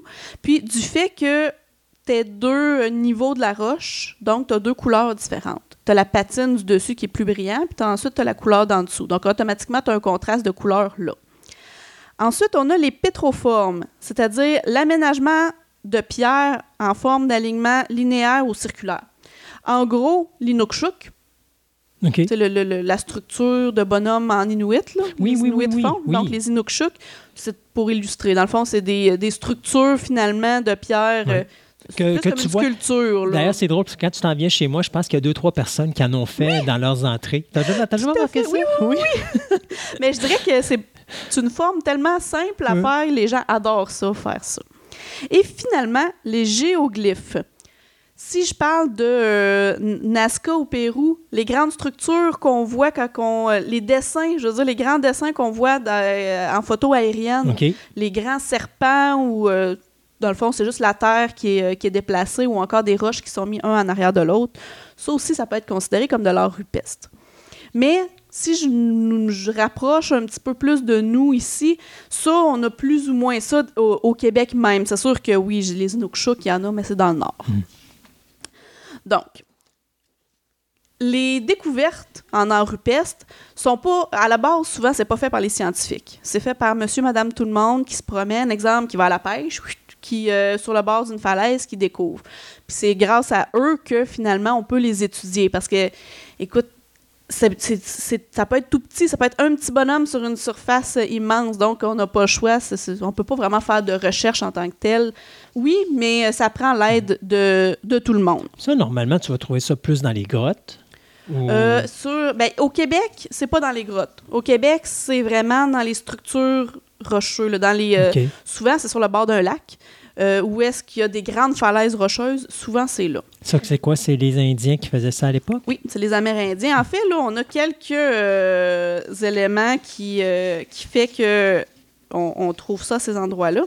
C'est vraiment l'importance du lieu et du paysage. C'est-à-dire que, généralement, ici au Canada, c'est des emplacements à ciel ouvert pour avoir un lien avec les esprits, autant exemple de l'eau que de mhm. l'air et un petit peu partout. Et les caractéristiques et la surface des rochers aussi beaucoup. Parce que euh, s'il y a euh, des couleurs inusitées, une veine à l'intérieur, par exemple, de, de, quartz, ce qui fait que quand le soleil tape ou la lune tape, il y, a des images en particulier. S'il y a une présence de fissures, s'il y a, euh, exemple, aussi au niveau du son, s'il y a beaucoup d'écho à cet endroit-là, c'est toutes des, euh, petites caractéristiques que les gens recherchaient. Parce que souvent, c'est des endroits un peu euh, magiques et spirituels. Donc, c'est tous ces, ces éléments-là qui nous ramènent au magique et au spirituel. Euh, au Québec, oui, oui, il y en a. Ben, en fait, il y en a partout autour du monde. On s'entend qu'il n'y a quasiment aucun pays qui n'en a pas. En fait, il y a un continent qui n'en a pas, c'est l'Antarctique parce qu'il n'y a pas vraiment d'affleurement rocheux, puis il fait froid, puis il n'y a pas vraiment d'Amérindiens, de, de, pas d'Amérindiens, mais, d'Autochtones euh, à ces endroits. Mais eux autres doivent construire plus des structures que... En Antarctique, en Arctique, euh, non? ouais, je ne suis même pas sûr qu'il y en a. OK. Mais en tout cas, en, gros, même s'il y en a eu, c'est de la glace. Donc, un, un, pas de roche. Ben, il y a, y, a, y a, des ours polaires, fait que des fois, quand ils mangent leur poisson puis qu'il reste des arêtes, ils collent les arêtes. Collent, ouais, ouais, peut-être, hein, peut-être, voilà, bon. Mais même au Canada, ici, on en a. Euh, c'est sûr que les provinces où il y a eu le plus de recherches, Ontario, il y en a énormément. Au Québec, ça commence. Je dirais que c'est quelque chose qui n'est pas encore euh, pas reconnu, mais mhm. que ça commence tranquillement pas vite. Il y en a en Abitibi, il y en a sur la côte nord. Est-ce qu'on peut considérer que l'Ontario en a plus parce que ça faisait plus chaud? Oh, peut-être. Oui, ça pourrait être une... Mais je dirais que aussi c'est parce qu'il y a des chercheurs qui sont plus actifs là-bas. Exactement, sur leur rupestre. Au Québec, il y en a quand même, mais c'est que notre territoire occupé est tellement grand que c'est assez difficile. Tu sais, mm. c'est pas juste, exemple, comme en Ontario, autour des Grands Lacs ou, ou, quelques rivières. Au Québec, c'est vraiment tout, tout le paysage. En fait, euh, quasiment tout l'espace a été euh, occupé par les Amérindiens. Il y a tellement de rivières, tellement de lacs qu'il peut en avoir quasiment partout. Et dis-moi si je me trompe pas, mais, euh, ou si je me trompe, mais il me semble qu'au Québec, c'est la plus grande surface euh, avec le moins d'habitants au pied carré. Oui. Donc, à ce moment-là, il y a énormément de surfaces au Québec qui sont des forêts, des montagnes, des choses comme ça, où il n'y a pas personne qui reste là, là, Non, mais il y a eu, il y a pu avoir des Amérindiens qui ont circulé mais ce que je veux dire, Ça, explique pourquoi il y a beaucoup d'endroits où on n'a pas cherché encore, parce qu'il n'y a pas nécessairement de facilité, parce qu'il faut se rendre là-bas aussi, puis il faut penser qu'il y a peut-être quelque chose là-bas. Puis ça prend quelqu'un, veut, veut pas, ça prend quelqu'un qui est attentif, puis mm. quelqu'un qui trouve que c'est intéressant. Puis quelqu'un qui va le trouver, qui va le dire, quelqu'un peut dire, ah, Ici, j'ai trouvé une peinture ou une gravure, bof, c'est pas n'importe qui. Il manque de couleurs, je vais en rajouter. Oui, c'est ça, exact. Puis au Québec, il y a, je dirais qu'il y a beaucoup de gens qui sont pas euh, éduqués n'est pas le bon mot, mais qui sont pas au courant ou au hmm. fait. Donc, ils trouvent ça, puis ils trouvent que c'est des graffitis. Euh, on a du vandalisme partout, c'est niaiseux, mais il va en avoir. Donc, on en a aussi perdu à cause de ça. Mais c'est comme ça partout, là, pas juste au Québec, il faut dire. Mais, je dirais, un site rupestre, le plus proche en tant que tel de nous, c'est euh, à la côte nord, sur la côte nord, près de Forestville. OK. On en a un, je vais en parler un petit peu plus de celui-là parce qu'il a été recherché quand même beaucoup, il a été analysé, puis euh, ben, c'est pas trop loin, je trouvais ça intéressant. C'est le site de Nisula. En fait, Nisula, c'est le nom de famille de la dame qui a découvert le site. Par, euh, je dirais par convention, on donne toujours le nom de famille de la dame. La dame, elle, elle allait à la pêche, et pendant, c'est une Française. Et pendant qu'elle allait pêcher, elle a levé les yeux sur le bord de la falaise, puis elle a, des, elle a vu des petits dessins rouges. Puis elle a tout de suite allumé. C'est une Française qui, elle, est en contact avec ça. Donc, elle a euh, tout de suite averti les autorités pour qu'elle aillent étudier ça. Mais euh, en langue Innu, parce que c'est un site au niveau des Inuits qui était connu euh, depuis longtemps, je vais me risquer à dire son nom. Le Pépé Chapissinican. OK qui signifie rocher orné de peinture. Donc, à la base, même dans la langue Innu, c'est un site, un endroit connu. C'est euh, assez impressionnant. C'est vraiment sur, le, sur une grande, grande, grande falaise. Et puis, il y a divers euh, types. Dans le fond, dans les dessins, on peut retrouver euh, des figures de forme anthropomorphe, donc humain,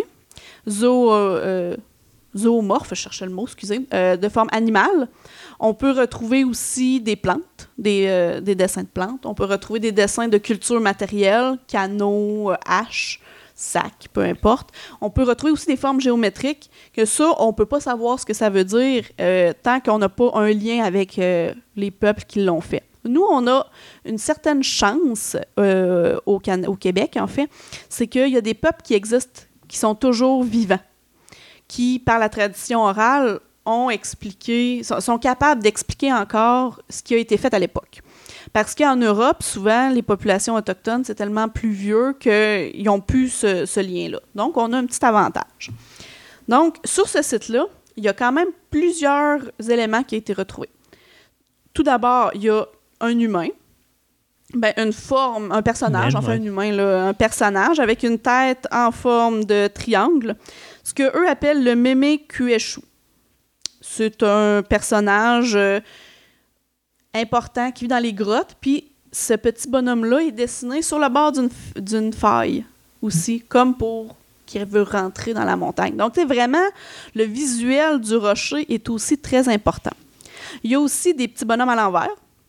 Puis moi qui disais qu'il était mauvais en dessin. Euh. Ah, c'est des bonhommes allumettes, là. On s'entend. Ben, bonhommes, ou en tout cas, ça ressemble beaucoup à des bonhommes allumettes. Donc, on en a justement euh, de forme anthropomorphe, de forme humaine, mais de corps euh, inversé.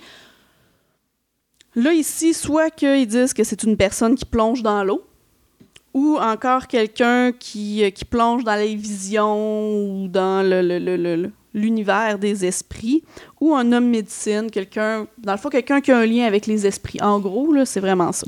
Je vais te demander une question là-dessus. OK. Quand ils font des, des, des dessins comme ça sur une muraille. Est-ce que c'est au niveau du folklore, c'est une histoire qu'ils veulent raconter ou une légende, ou est-ce que c'est une mémoire, ou est-ce que c'est une recette, ou c'est juste on raconte. C'est un mélange d'un petit peu tout. C'est comme un peu, ça l'illustre.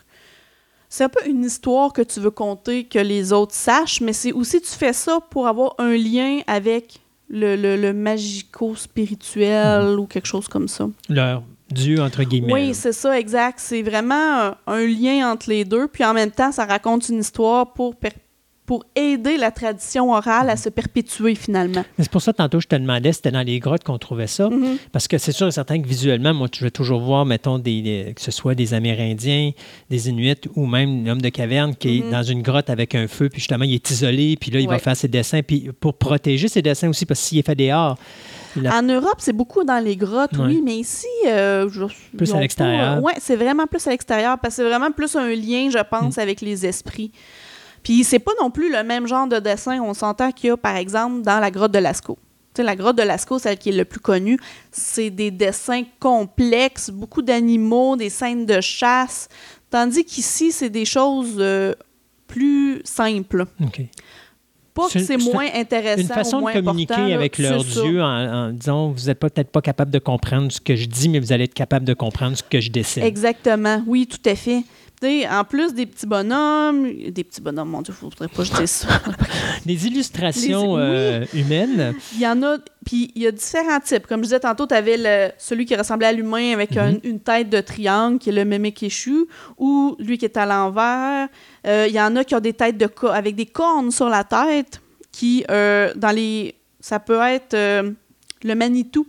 Le Manitou est souvent représenté comme ça. Donc, le le lien entre mhm. le spirituel Qui est un sorcier. et le... Oui, c'est ça, je cherchais le mot, le sorcier, en fait. Et des hommes médecines. Parce qu'on voit des, euh, des structures, euh, des représentations humaines, mais avec, par exemple, il y a un sac ou un grand bâton dans la main mhm. gauche. Ben, c'était les hommes médecines qui, qui avaient ça. Et l'homme médecine et le sorcier, c'est pas la même personne? obligatoirement. Ça pourrait, comme parce que l'homme médecine c'est pas obligatoirement lui le Manitou qui fait le lien avec l'esprit euh, avec euh, le monde des esprits ça peut être séparé comme ça peut être la même personne mhm. aussi et il y a aussi ce qui est intéressant c'est qu'il n'y a pas juste des structures euh, humaines il y a aussi des, des, des, petites lignes qui est souvent des dénombrements des personnes des années ça c'est dur à dire juste mhm. en, en, regardant comme ça, mais généralement, c'est ça, c'est des, des dénombrements. Et on a même des structures zoomorphes, c'est-à-dire des serpents. Des dessins de serpents ou d'autres animaux. Il y en a que des fois, c'est pas clair. Puis, ce qui est plate et intéressant en même temps, c'est qu'il y a une partie de la falaise qui est tombée oh. dans le. Puis on le sait qu'on a perdu une partie des, euh, des dessins. Euh, des plongeurs sont allés voir, mais malheureusement, la partie du rocher est tombée, la face dessinée au sol. Oh, puis c'est trop gros pour être déplacé par des plongeurs. Donc pour le moment, ça reste caché. Peut-être que ça va être très bien conservé un jour, peut-être qu'ils vont aller étudier ça, euh, c'est dur à dire, mais pour le moment, c'est quand même intéressant. Mais ça, c'est à l'extérieur? Oui. Donc, si c'est à l'extérieur, il ne pourrait pas avec euh, Oui, ben, c'est juste que là, euh, essaie de rendre ta grue là. C'est vraiment, on parle d'une falaise au milieu du tu bois. Prends un hélicoptère ah militaire, puis... en effet, mais pour le moment, c'est pas dans les plans. Parce, parce que aussi, aller étudier ça sur la surface, c'est tel que tel, mais mhm. là, euh, noliser un hélicoptère ou une grue, c'est autre chose. ça, prend plus d'argent, plus de subventions. Mais même un hélicoptère avec des cordes puis euh, des chaînes serait, serait, capable de le sortir. Probablement, oui, oui. C'est juste que pour le moment, c'est pas... Euh, c'est pas dans les plans. Ou du moins, peut-être juste leur dresser pour être capable de voir le visuel. Ben, on sait qu'il va peut-être être, euh, effacé un ben, peu avec ça, le temps. C'est qu'on sait pas. Soit que ça s'est super bien conservé ou soit qu'au contraire, on a tout perdu. Mais ce site-là, ce qui est intéressant, c'est qu'ils ont décidé aussi d'essayer de le conserver le plus possible. Donc, il y a des gens, je ne sais pas à quelle fréquence, mais qui vont nettoyer le lichen qui va se former pour essayer de conserver, euh, s'arranger euh, pour que la structure reste belle, tout ça pour permettre la conservation de ce site-là. Mhm. Puis il y a des Inuits qui existent encore, on s'entend, là, dans cette région-là, euh, il y en a quand même beaucoup. Puis pour eux aussi, c'est important. Puis ils sont capables en partie d'expliquer tout ce qui a été dessiné jusqu'à un certain point. Puis on voit que la tradition orale est encore quelque chose de, très présente auprès d'eux. Puis c'est le genre d'élément qui, nous garde proche de ça. Puis, on parle là, de ça, c'est environ 2000-2500 ans. Donc, ça, cadre bien avec euh, l'histoire aussi des Inuits dans la région. Un archéologue trouve un emplacement comme ça, Mhm. voit des œuvres, associe ça, mettons, aux Autochtones Oui. ou aux Amérindiens. Euh, je suppose qu'il va aller voir les tribus avoisinantes pour Mhm. voir si des fois eux sont capables également de savoir parce que euh, un blanc n'aura pas nécessairement la même vision au niveau de comment l'histoire est racontée qu'un autochtone Tout à fait. qui lui est habitué à ce genre de de de, Mais ça prend des autochtones. Je dirais qu'il y en a beaucoup qui sont déconnectés de leurs origines. Mhm. Des fois, c'est plus dur. Puis c'est pas parce que tu en trouves un qui est, qui est capable d'expliquer qu'il va vouloir le faire non plus. Mais tu sais, dans ce cas-ci, euh, je dirais que euh, sont assez coopératifs, là, ça. euh, parce que même pour eux, ça leur permet de. C'est ça, c'est leur culture d'expliquer ça aussi. Puis tu sais, même dans le nom de l'endroit, on voit que les Inuits connaissaient ça parce que dans leur langue, ça veut dire rocher peint. Donc, Mhm. c'était un endroit qui était déjà connu, mais que ça l'a pris quelqu'un qui, qui, qui allait pêcher là, puis qui, qui le découvre par pur hasard. Là. La majorité du temps, on parle de pièces qui datent de combien d'années à peu près? Oh, ça, c'est très variable. Là. Ben, on parle, euh, on peut en trouver. euh, euh, mettons, les Amérindiens sont arrivés euh, il y a 12 000 ans, en tout cas, entre 12 000 et 15 000, là, tout dépendant. On peut en trouver de il y a peut être- 12 000 ans jusqu'à aujourd'hui. Tout dépend des rochers qui étaient visibles à l'époque, puis euh, la, différence d'eau, puis tout ça qui aurait pu les briser. Avec les années, là, je veux dire, avec les âges Mhm. glaciaires, puis tout ça.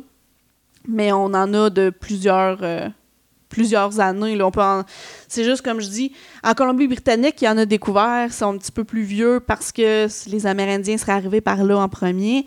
Puis ici, on en trouve là, et celui-là a été daté parce qu'on peut les dater aussi euh, de 2000 ans, 2000 ou 2500 ans.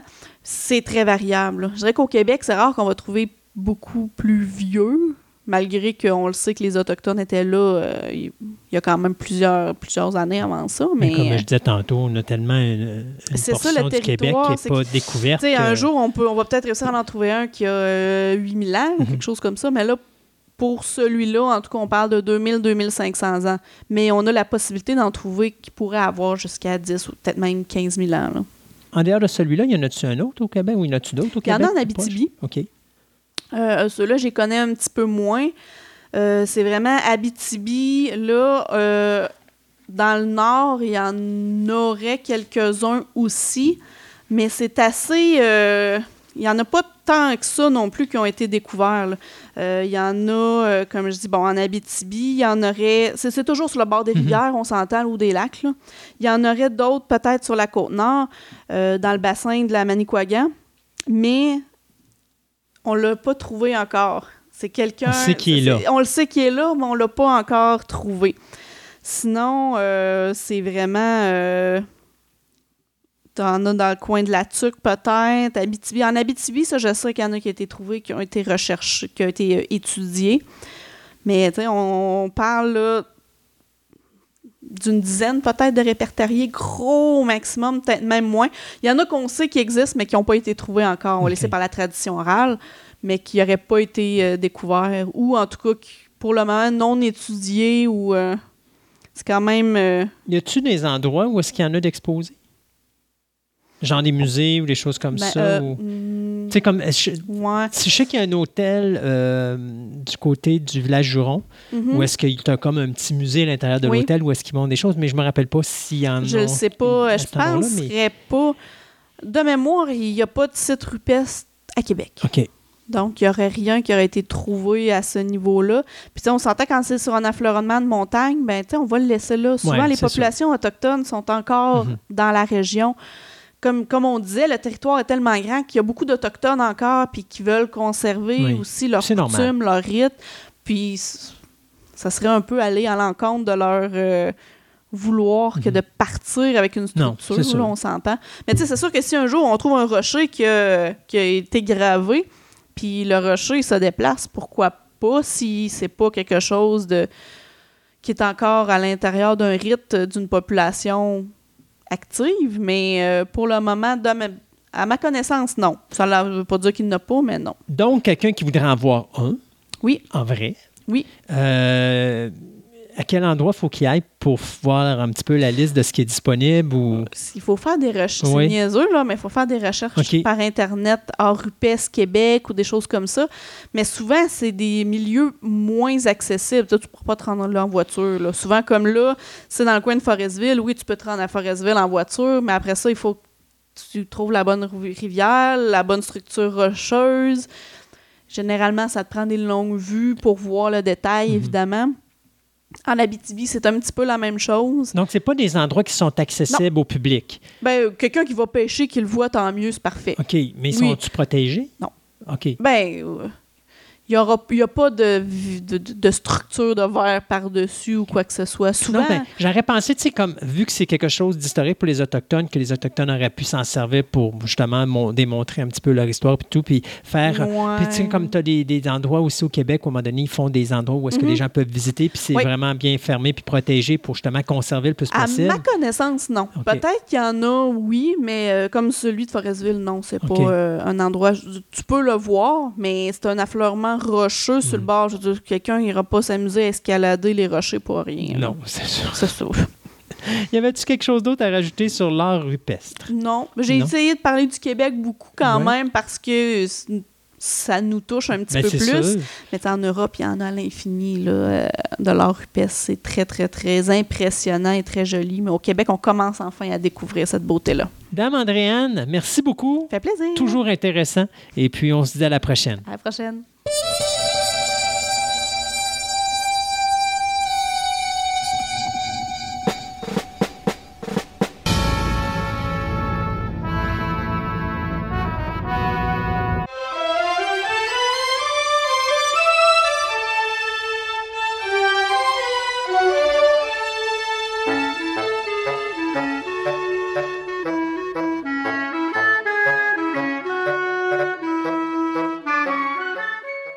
Avant d'avoir les, les, effets spéciaux 3D, à la, ça, ça a commencé surtout avec Jurassic Park là, à mhm. l'époque, ben, avant, avant ça, ben, avant, avant ça? Avant, avant ça, on a eu des, des, effets spéciaux. Oui, avant, avant ça, tu avais, avais Harrison. Harrison. on a déjà eu de la superposition d'images avec l'araignée qu'on qu'on a dressé quasiment pour passer devant la caméra. Ben, ça, c'était dans Tarantula en 1955. Mais on a eu comme toute une vague qui était en fin de compte, comme tu viens de dire, M. Ray Harrison. C'est Harry Harrison. Que lui, ça a été sa spécialité, le stop motion. Ou ce qu'on appelle en français l'animation en volume. Ah, OK. Mais ça ne vous dérange pas, je vais appeler ça stop motion. Ah non, mais animation en volume. Non, non, regarde. Ah, en tout cas. Mais c'est ça, là, donc ça, ça a été tout un domaine et un univers qui, s'est ouvert à ce moment-là. Mais c'est pas Ray Harryhausen qui est le précurseur du euh, stop motion. Non, c'est lui qui l'a popularisé. Euh, pas vraiment. il Disons qu'il l'a amené à notre époque.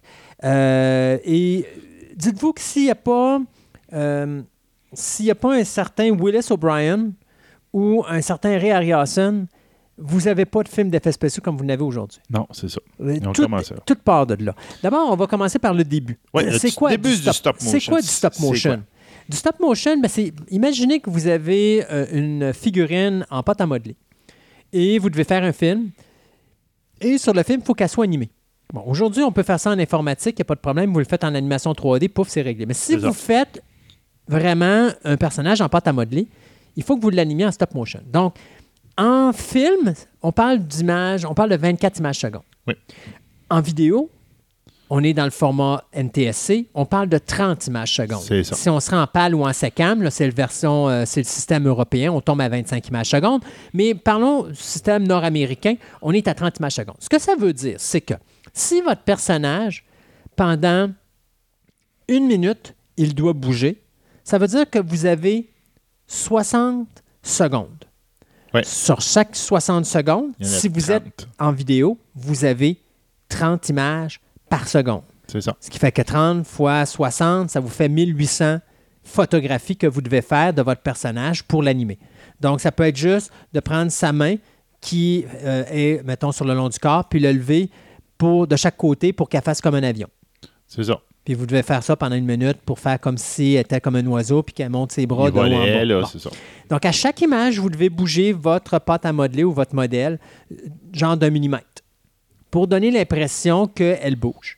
Fait que c'est ça du stop motion. Et donc, le premier film de stop motion à être réalisé, ben, il a été fait en 1897 par le réalisateur et comédien américain James Stewart Blackton, qui avait donné de Humpty Dumpty Circuson. C'est quoi ça, Humpty Dumpty? Dumpty Circuson, ben c'est, vous savez, je ne sais pas si vous vous rappelez, à l'époque, il y avait des carousels euh, animés euh, qui étaient robotisés. Ben, c'est-à-dire Ouais, tu tournais une, petite clé, là, puis là, tu le voyais qui tournait avec la petite musique. Lui, ce qu'il a fait, c'est qu'il a pris le carrousel, puis il a mis tous des euh, personnages, des euh, animaux comme des éléphants, des lions, des tigres, des choses comme ça, ainsi que des acrobates. Et il a fait des articul- il a fait tous des personnages en pâte à modeler autour du carrousel.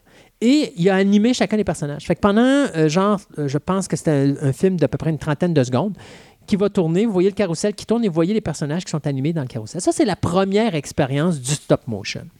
Mais après ça, euh, il va falloir attendre en 1925 pour voir le premier long métrage en stop motion, qui va être fait par un homme qui va s'appeler, ou qui s'appelle, Willis O'Brien. Willis O'Brien, qui est né à Oakland en 1886, va commencer à travailler à peu près dans tous les types de jobs. Euh, il va surtout être guide euh, pour des paléontologistes sur des sites de fouilles pour des dinosaures. Et Ça bien sûr, bien des choses. Ouais, et comme il tripe dinosaures, bien, euh, le petit bonhomme, il va commencer à faire des figurines en argile de dinosaures. Et à un moment donné, il va faire même de la boxe. Et euh, après avoir eu neuf victoires en ligne, ben, son dixième combat, il est mis knockout. Il a décidé que la boxe, c'était pas pour lui. Et donc, à un moment donné, il va se mettre à s'en aller dans d'autres domaines, mais il va commencer à faire des petits films d'animation, incluant des boxeurs qui combattent, mais en argile, donc en animation stop Ça va être rendu des dinosaures qui se battent ensemble. Ouais, quelque chose du genre. Euh, après avoir tourné un petit film de 90 secondes, il va réussir à convaincre le producteur euh, ou un producteur de San Francisco du nom de Herman Weber pour réaliser son, pour financer son premier film euh, qu'il va faire au montant de 5000 dollars, qui va s'appeler The Dinosaur and the Missing Link ou le dinosaure et le chaînon manquant en 1915, où là c'est vraiment un brontosaure qui va s'attaquer à un homme préhistorique. Donc, pendant, c'est un petit court métrage d'à peu près une minute et demie, je crois. Et euh, donc, euh, c'est quand même 5000 dollars, comme vous pouvez voir, c'est beaucoup d'argent. Ben oui. Finalement, face à ce petit film-là, la compagnie Edison, dont, qui est gérée par Thomas Edison, euh, qui est un des réalisateurs de films fantastiques à l'époque, qui aime beaucoup faire des effets spéciaux. D'ailleurs, le premier Frankenstein, c'est lui qui l'a fait. euh, va décider de réaliser le premier film stop motion qui va combiner des modèles euh, en argile avec des vrais humains. Le film va s'appeler The Ghost of Slumber, Mountain pardon, en 1918, qui va être fait avec un budget de 3000 dollars. Et ce film-là va donner en sorte que notre ami euh, va développer une relation qui va amener euh, sa prestation à au film que je vous ai parlé tantôt en 1925, qui est The Lost World, Le Monde Perdu. Donc, qui est adapté, bien sûr, de la nouvelle de Arthur Conan Doyle de 1912. Le film va être réalisé par Harry O'Hoyes, qui va mettre en vedette Wallace Berry. Et ça va être le premier long métrage au cinéma qui va inclure le stop motion dans un long métrage. Euh, à cette époque-là, ce qui est incroyable, c'est qu'on va voir des dinosaures se battre pour la première fois sur le grand écran, mais on va voir des humains interagir avec Les les, dinosaures. La façon que c'est fait, c'est euh, tout simplement que les acteurs jouent devant un écran et on projette sur l'écran en arrière euh, les séquences qu'on a filmées de stop motion. Alors, c'est pour ça qu'on voit comme l'image qui est floue par en arrière alors que les acteurs sont un petit peu plus nets. Euh, mais N'empêche que pour cette époque-là, en 1912, on n'avait jamais vu un film comme pas de- 1912, pardon, 1925, on n'avait jamais vu un film comme ça où tu voyais des dinosaures. Donc, il y avait des gens qui croyaient vraiment qu'il y avait des caméramans qui étaient ramassés sur une île déserte et qu'ils avaient filmé des vrais Des dinosaures. vrais dinosaures. Exactement. Puis qu'on avait réussi à interagir des acteurs avec tout ça et tout et tout et tout. Le film est un succès monstre, mais malheureusement pour euh, notre ami euh, Willis O'Brien, on va tomber dans la crise économique des années 30 et ce qui va faire que ça va devenir de plus en plus difficile pour lui de trouver un emploi.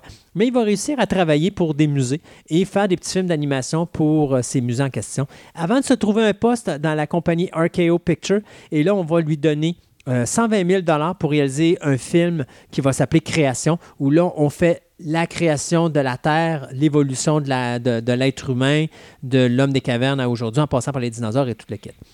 Euh, sauf qu'à un moment donné, RKO est sur le bord de la faillite et on embauche un homme qui s'appelle Marion C. Cooper. Et on va dire à Marion Cooper, euh, excuse-moi, mais tu peux-tu essayer de trouver la raison pourquoi on est sur le bord de la faillite puis comment qu'on peut s'en sortir? Face à ça, Cooper dit OK, j'accepte à une condition, vous financez mon film euh, que je veux faire, qui est un film de gorille géant. RKO se dit bon, pourquoi pas toute façon, on est dans le trouble, anyway. Fait que le pire qui va arriver, tu ne nous aideras pas, on va faire faillite, puis on ne pourra pas le faire. Fait que let's go. Si tu nous sauves de la faillite, oui, on va te financer ton projet, pas de problème. La première chose que euh, Cooper va faire, ben, c'est couper le projet de création de mm, Willis O'Brien. Euh, après, lui qui avait fait seulement 20 minutes de footage sur justement les dinosaures et l'âge de pierre, lui, il trouvait que ça n'avait pas de bon sens. Sauf que, voyant ce qu'il voit là, il se dit Hé, minute, quelle bonne idée pour animer mon gorille géant.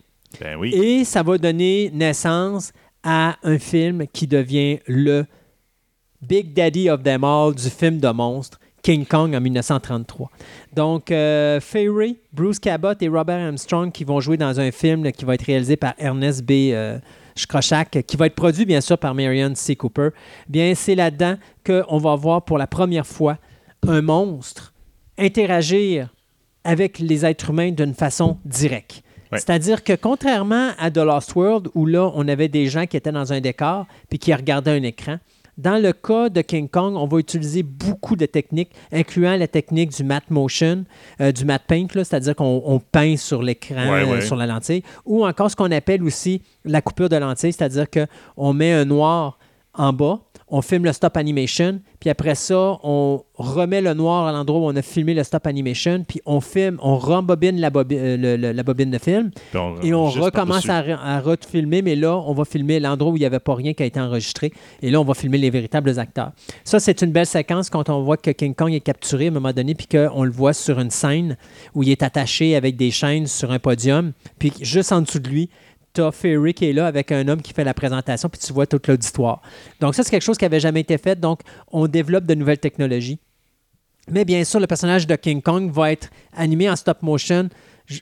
Il y a 90% du personnage qui va être fait en stop motion. Donc, c'est quand même énormément. Et pour l'époque, c'est impressionnant. Et euh, c'est quand même l'œuvre qui est la plus exceptionnelle. Pour vous donner une idée, le combat entre Kong et le Tyrannosaurus qu'il y a dans le film, euh, la séquence n'est pas très longue, mais ça a pris sept semaines à compléter. C'est énormément d'ouvrage. Euh, Kong va être filmé sur une période de huit mois, ce qui veut dire que tu as euh, des acteurs là-dedans qui vont avoir le temps de réaliser trois films avant que King Kong soit sorti en salle. Puis pourtant, il avait commencé à filmer Kong avant les, trois autres films. Oui, c'est ça. Mais c'est ça. Il faut qu'il fasse le stop motion. faut qu'il fasse le stop motion. Ça prend huit semaines. C'est pas mal une séquence. Pour une séquence de trois minutes. Il ramène les acteurs, il leur montre le film. Il dit voici, c'est ça que vous devez interagir avec. Il dit ah non, regarde, c'est. Oui, puis dans certains cas, un travail de ils ne voient pas. Parce que encore, c'est encore là qui est touché. C'est que tu as filmé ta séquence, puis là, tu as un bout de film qui est vierge. Puis là, il faut que tu filmes, mais il ne faut pas que l'acteur se fourre parce que sinon, il faut recommencer le stop motion. C'est ça. Fait que tu sais, c'est vraiment très touché comme situation. King Kong va sortir en salle le 2 mars 1933. Euh, pour vous donner une idée, là, les billets, ça se vendait entre 35 sous et 75 cents. La première a été quatre jours. Toutes les représentations étaient sold out. Le film a ramassé au bout de ces quatre jours 89 931 c'était 89 000 à 75 sous, 25 sous chaque. À 35 sous. Calculez donc 55 sous le moyen. C'est du monde, OK? Euh, le film va ramasser au total 2 millions de dollars à travers le monde dans sa première euh, présentation. Il coûte 55 sous. Oui, il va être. tout le temps. Oui, ouais, c'est ça. Et il ressort en 52 où il va faire un 2,5 millions de dollars additionnels. Donc, ça pour vous dire que euh, disons King Kong a été vraiment un, un, gros succès. Un gros succès. Je pense qu'ils n'ont pas tombé à fête. Pas du tout. Et donc, après King Kong, bien, tout de suite, euh, RKO a demandé à O'Brien de faire Son of Kong, ce à quoi O'Brien a dit non. parce que là, on voulait faire. On voulait que le film sorte comme genre tout de suite. D'ailleurs, Son of Kong est sorti en 1933. Alors, face à ça, O'Brien a donné ça à son assistant qui était à ce moment-là Buzz Gibson et lui va tout simplement se retirer. Pendant ce temps-là, il y a un certain individu qui s'appelle Ray Harryhausen qui lui est né le 29 juin 1920 à Los Angeles. Harryhausen, lui, à l'âge de 13 ans, rentre dans la salle, voit King Kong et lorsqu'il sort de là, sa vie est changée à jamais. parce qu'à partir de ce moment-là, il ne veut faire que du stop motion. Et il va commencer à travailler sur ses dinosaures et il va commencer à faire quelques petits films. Et un jour, alors qu'il est aux études, va rencontrer une jeune femme qui a des croquis euh, de King Kong. Puis elle va le voir, puis elle lui dit euh, Est-ce que tu connais euh, Willis O'Brien? Et la jeune femme de lui répondre Non, mais mon père a travaillé avec Willis O'Brien sur le projet de King Kong. Si tu veux le rencontrer, je peux t'organiser quelque chose. Il est super sympathique. Ça aura pris euh, une couple de jours, voire de semaines à, Ray Harryhausen pour euh, se déniaiser et se dire OK, je, fais, prends le téléphone et j'appelle. Et finalement, il va aller voir O'Brien sur le plateau de tournage de la MGM, si je ne me trompe pas, où est-ce qu'il travaillait à ce moment-là, et lui montrer quelques œuvres. Euh, face à ça, O'Brien dit Tu fais du bon travail, mais tes cuisses de dinosaure, ça a l'air de saucisse. Euh, telle affaire, ça a l'air de cire. Travaille tes muscles, tu as besoin de travailler plus ça. Ta, ta, ta, ta, Et euh, sa deuxième épouse, à ce moment-là, sur le plateau de tournage, le regarde. Puis une fois qu'Harry est parti, elle dit T'as été rough avec. Et Harry Hassan, pas Harrison, mais je veux dire, O'Brien se revient à son épouse et lui dit Tu vois le petit kid qui vient de sortir là? Un jour, il va me mettre à la retraite. Et en 1947, Willis O'Brien est approché pour faire Mighty Joe Young ou le Monsieur Joe. Euh, et la première personne qui l'appelle pour l'aider à faire de l'animation 3D en stop motion, on devine qui? Ray Harryhausen. et donc, Ray Harryhausen va s'occuper de pratiquement l'intégralité de l'animation de Mighty Joe Young. Le film va sortir en 49, va être un succès incroyable. Ça va amener un Oscar à euh, Willis O'Brien, euh, dont ça sera le dernier travail parce que Willis O'Brien, ben, malheureusement, sa prédiction va devenir réalité. C'est-à-dire que euh, Ray Harryhausen va tellement s'être démarqué dans Mighty Joe Young. Il va prendre sa retraite. Qu'il est obligé de prendre sa retraite parce que Hawson va trop loin. D'ailleurs, la technique utilisée dans Mighty Joe Young est totalement époustouflante parce que tu as des séquences où est-ce que oui, on voit la séquence coupée en deux, mais il y a des séquences de destruction où Mighty Joe Young, à un moment donné, euh, tombe et passe à travers des, des, des, des toitures et il tombe en avant des personnages qui passent en arrière des personnages humains. Alors, il fait quelque chose encore là qui n'a jamais été produit, qui n'a jamais été fait. Et Mighty Joe Young est un petit délice. D'ailleurs, là, ça a été également euh, un succès monstre, un gros succès. Euh, après ça, bien, en 1953, là, c'est Harry Hawson qui prend la relève. Et là, il va réaliser son premier film où il va être réalisateur ou directeur des effets spéciaux. Et on parle du film Le monstre des temps perdus ou The Beast from 20,000 Fathom. Ça, c'est euh, le film qui va nous amener toute cette espèce de panoplie de films des années 50 où est-ce qu'il y a des monstres ou des insectes qui vont être, qui vont être grossis à cause de test nucléaire ou ah, radiation. Donc, c'est le film qui a parti de tout ça. Euh, et bien sûr, bon, tu as, des tests nucléaires euh, près d'un cercle de l'Arctique et tu as une créature euh, préhistorique qui est libérée et cette créature-là va s'attaquer à New York. Donc, le film qui va coûter 200 000 va rapporter 2,25 millions de dollars au box-office. Ça sera le début de la carrière pour Ray Harryhausen, une carrière qui sera plus arrêtable après ça. Sauf qu'en 1955, Harry Harryhausen va faire la rencontre d'un homme qui s'appelle Charles H. Schneer. Charles H. Schneer, c'est un gars qui, à partir de maintenant, va devenir le meilleur ami de Ray Harryhausen parce qu'il va produire pratiquement l'intégralité de tous ses films. Et il va se servir de, de, de, de, Ray Harryhausen aussi comme euh, il va tout faire pour que Ray Harryhausen, sa carrière, soit plus que celle d'un animateur de stop motion. Parce qu'il faut comprendre que l'animation stop motion, c'est exactement le même principe que l'animation d'un dessin animé. C'est-à-dire que quand vous regardez un dessin animé, c'est page après page, tu tournes les pages, puis euh, tu vois un dessin qui est animé par les pages. Fait que si, mettons, tu as une seconde à faire, puis tu as une main qui fait bye-bye, ben tu as 24 images où tu as la main qui va bouger d'un millimètre pour faire bye-bye. C'est la même chose pour le stop animation. Sauf que Schneer ne veut pas que Ray Harryhausen soit représenté, ben, soit à côté ou soit associé à de l'animation tout simplement euh, dessin animé. Il veut être pris au sérieux. Au sérieux, il veut que ça soit crédible. Et donc, avec le temps, il va créer des affaires euh, assez spéciales. Mais je reviens là-dessus après, parce que leur collaboration va commencer avec un film qui s'appelle It Came From Beneath the Sea. Le monstre vient de la mer en 1955. Un film qui est réalisé par Robert Gordon euh, et qui met en vedette une, une pieuvre, mais à OK. OK, parce que habituellement, un octopus ou une pieuvre, ça a huit pattes. Sauf qu'il fallait qu'on coupe dans le budget. Et donc. Euh, c'est moins de troubles animés aussi. Ouais, ben, c'est ça. De diminuer de 25 les pattes. À peu près. Alors, Ray Harryhausen, là-dessus, a dit ben écoute, on va faire en sorte que la créature soit comme toujours sous l'eau. Alors, ça donnera l'impression qu'il y aura deux pattes qui vont être sous l'eau, puis que les six autres vont, vont être installés euh, sur l'écran.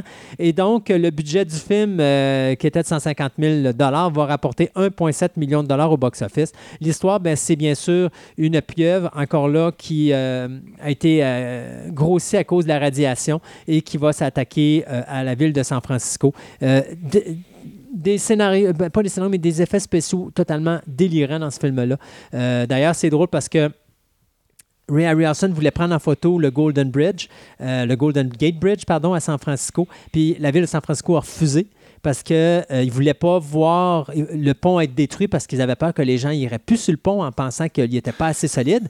Alors, euh, Schneer et euh, Harry Austin se promenaient en voiture, puis ils ont fait l'aller-retour avec une caméra pour prendre en photo et en film le pont pour que Ray Harryhausen ait une belle vision du pont pour le reproduire en stop animation. Comme quoi, il faut tout faire dans la vie. Ouais, c'est ça. En 1956, euh, euh, probablement le, film que Ray Harryhausen déteste le plus, du moins le, son moins favori, mais moi, c'est un de ceux que j'aime le plus. C'est Earth vs. the Flying Saucer, les soucoupes volantes attaquent, euh, qui est réalisé par Fred F. Sears, rien à voir avec le magasin. Et l'histoire, ben, c'est ça, c'est des extraterrestres qui envahissent la Terre. Donc, si vous vous rappelez le film Mars Attack de Tim Burton, ouais, ben rappelez-vous au début du film les soucoupes volantes? Ce sont les mêmes soucoupes volantes que Earth vs. The Flying Saucer.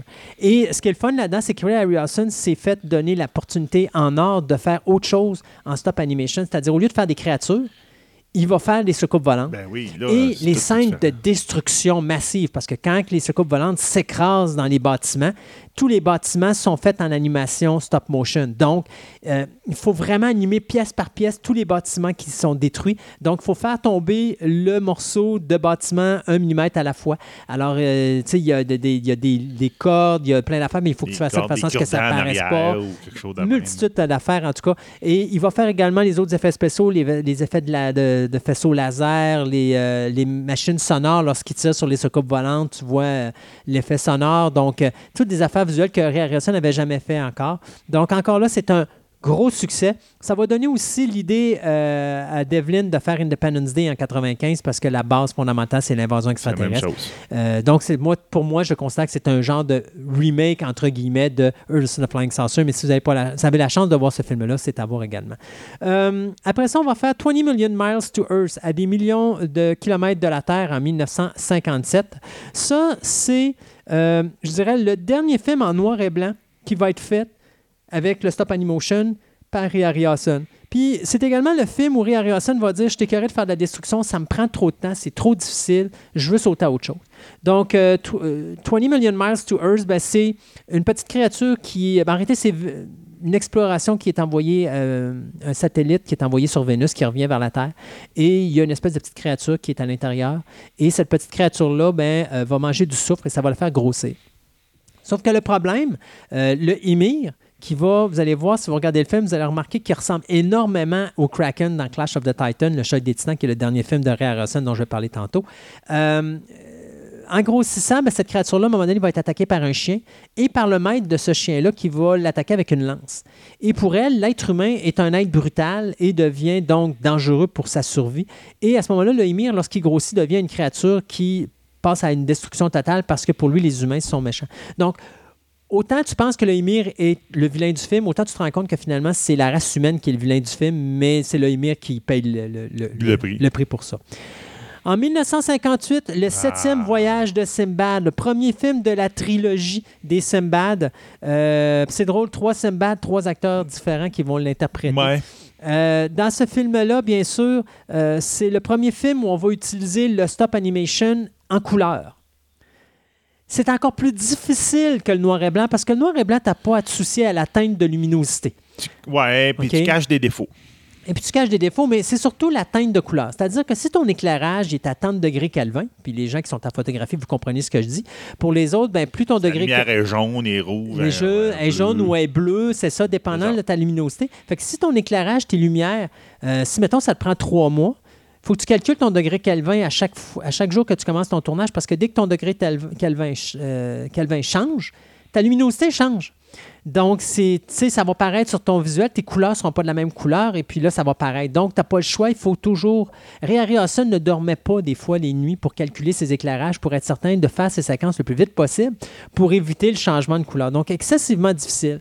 Mais c'est également à cette période-là que, notamment, notre ami euh, Charles Schneer va créer le terme qu'il va utiliser à partir de maintenant pour distinguer Ray Harryhausen, le stop motion, des animations de de comic book. Et ça va s'appeler le Dynamation. Pourquoi Dynamation? Ben, c'est parce que euh, Schneer avait une Buick et sur le devant de sa Buick, il y avait un nom qui s'appelait Dynaflow. Et il a décidé de garder Dyna pour dynamique, puis il a changé le flow pour euh, Mation pour animation et ça a donné Dynamation. Avec le temps, bien, quand on va faire en 1960 et en 1961 The Three Worlds of Gulliver et le Mysterious Island en 1961, on va appeler ça le Super Dynamation. Avant qu'en 1975, lorsqu'on va travailler sur le film Golden Voyage of Simbad, on va revenir avec un terme qui va s'appeler Dynarama. Donc, ça va être vraiment le terme final qu'on connaît maintenant aujourd'hui. C'est le même truc qu'utilisait Jerry Anderson avec, ses super marionnations à l'époque. C'est ça, exactement. Alors, le film de Simbad, le premier, qui a coûté 650 000 va rapporter 3,2 milliards. Donc, encore 3,2 millions, pardon. Et euh, ça aura pris 11 mois pour compléter le stop animation sur le film de Simbad, parce que la couleur, justement, c'est devenu un peu plus compliqué. Tu as 11, mois, puis après ça, as pas, faut que tu tournes le film avec les vrais acteurs. non, maintenant, ils sont rendus qu'ils filment avec les acteurs d'abord, puis ils font l'animation par après. Ils font un post synchro. Euh, après, bien, comme je disais, après les Three Worlds of Gulliver puis le Mysterious Island, on tombe à Jason and the Argonauts en 63, qui est probablement le film favori de Ray Harryhausen, où là, on suit bien sûr les aventures de Jason et Hercule à la recherche de, du Golden Fleece, si on peut appeler ça.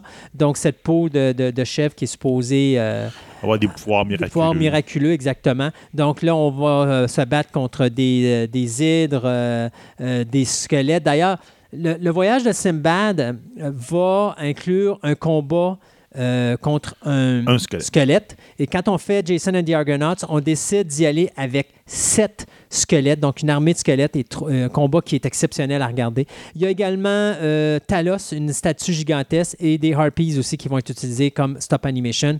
Donc, le point positif, c'est que pour Harry c'est probablement sa meilleure œuvre le point négatif, c'est que le film va être le premier échec au box-office. Et donc, à ce moment-là, Columbia Pictures, qui a financé quasiment toute la majorité des films à date de Ray Harrison, va avoir un goût amer dans la bouche. Euh, voyez-vous, la séquence des squelettes, qui dure trois minutes, euh, a quand même pris quatre mois à produire. C'est quand même quelque chose. On va faire après ça First Man on the Moon, les premiers hommes dans la Lune en 1964, où là, on se rend compte qu'il y a déjà des gens qui ont été sur la Lune. C'est pas la première fois qu'on y va, qu'il y a une race d'insectes qui est là, qui désire détruire tout ce qui est sur la race humaine sur la Terre. Euh, encore là, malheureusement, un échec cuisant au box-office. Et là, à ce moment-là, quand, Columbia décide de ne pas renouveler les contrats de Harryhausen et Schneer.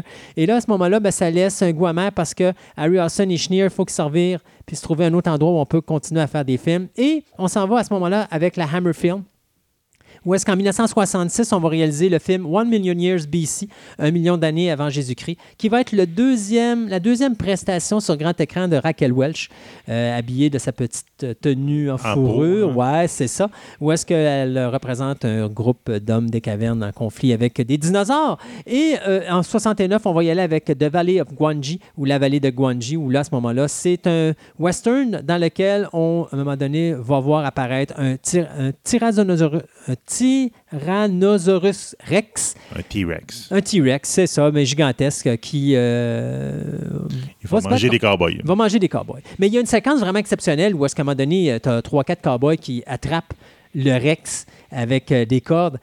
Et ça, c'est une autre des premières fois où tu vas voir de l'animation interagir, c'est-à-dire que tu as l'animation 3D pour les cordes autour du cou du Rex, mais tu as également les vraies cordes qui, où est-ce que tu as les, euh, les, cowboys. Et donc, il faut que tu fasses en sorte que tes cordes artificielles arrivent exactement au même endroit que la corde du cowboy. Gros ouvrage incroyable. Ah, c'était épouvantable le monde là-dedans. Là. On revient après ça avec Columbia Pictures pour faire deux films. En 73, The Golden Voyage of Simbad, donc euh, le voyage fantastique de Simbad. Et en 1977, il y aura Simbad et l'œil du tigre. Donc, deuxième et troisième film de la série. Dans le film du Golden Voyage, ben, à ce moment-là, Simbad découvre une, une, une c'est une amulette, on peut appeler ça comme ça, euh, qui devient accrochée avec d'autres amulettes comme une map monde. Et à ce moment-là, ça permet de découvrir une couronne qui va permettre à la personne qui en prend possession d'avoir un royaume. Et euh, donc, c'est le but de l'histoire. Bien sûr, il y a un mauvais magicien là-dedans qui, euh, qui cherche à empêcher Simbad d'arriver à ses fins. Et bien sûr, L'œil du tigre, où là, on raconte l'histoire euh, de Simbad qui doit aider un prince transformé en babouin à redevenir un être humain normal et à reprendre possession de son royaume avant que sa belle-mère, qui est une witch, une sorcière, n'en prenne possession. Exactement. Donc, dans le cas du premier, ben, du deuxième Simbad, qui va mettre en vedette Kali, une statue avec six mains et superbe combat avec la Kali. Moi, personnellement, c'est la figure de proue que je trouve vraiment génial quand euh, elle, se détache du bateau de Simbad puis qu'elle se met à combattre l'équipage à bord.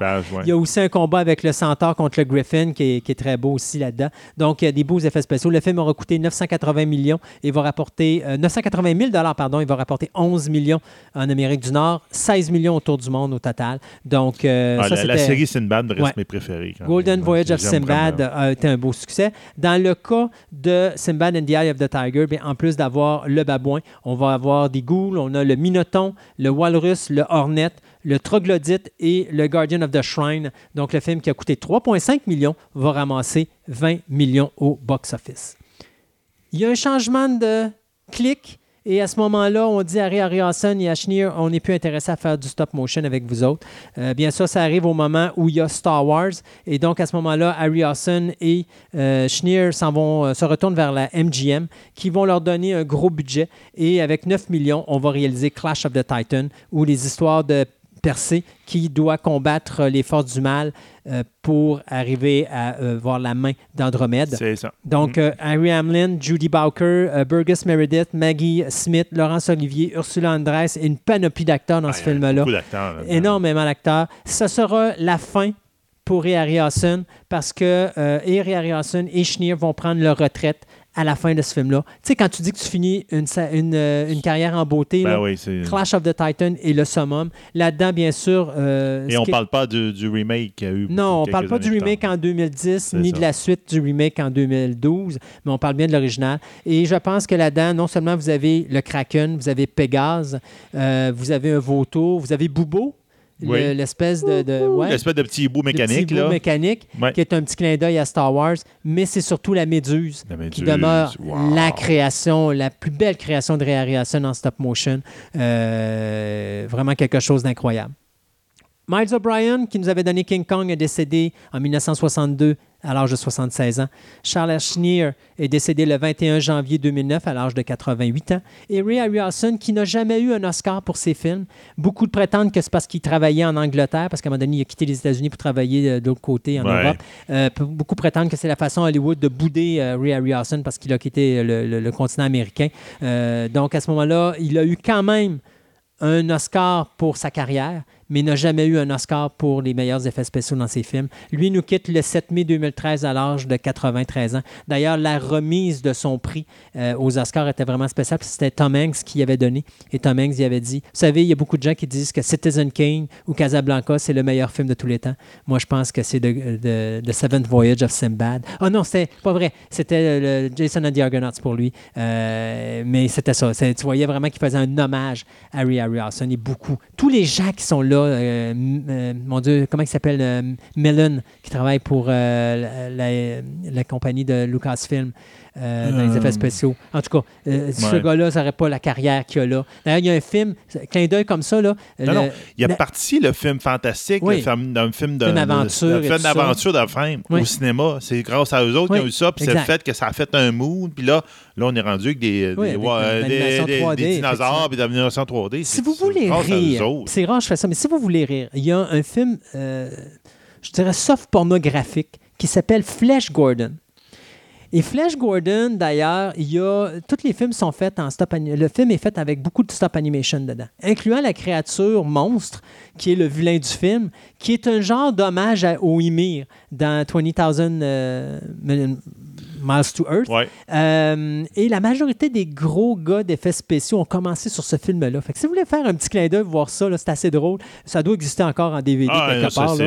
Euh, l'animation 3D euh, en stop motion, pensez pas que c'est fini. Ça existe encore. Ben mais maintenant, c'est dans les films d'animation pour enfants. Oui, c'est ça, ça a dérivé vers Alors, vous allez avoir L'étrange Noël de Monsieur Jack, The Nightmare Before Christmas, James and the Giant Peach en 96, Chicken Run, Wallace and Gromit, The ben, Curse of the World Rabbit. Toutes les Wallace et Gromit, puis cette personne-là qui est en arrière de ça, il en fait, puis il en fait, puis il en fait. Exact. Euh, Corpse Ride, La mariée cadavérique. Euh, récemment, on avait Frankenweenie en 2012 et Box Troll en 2014.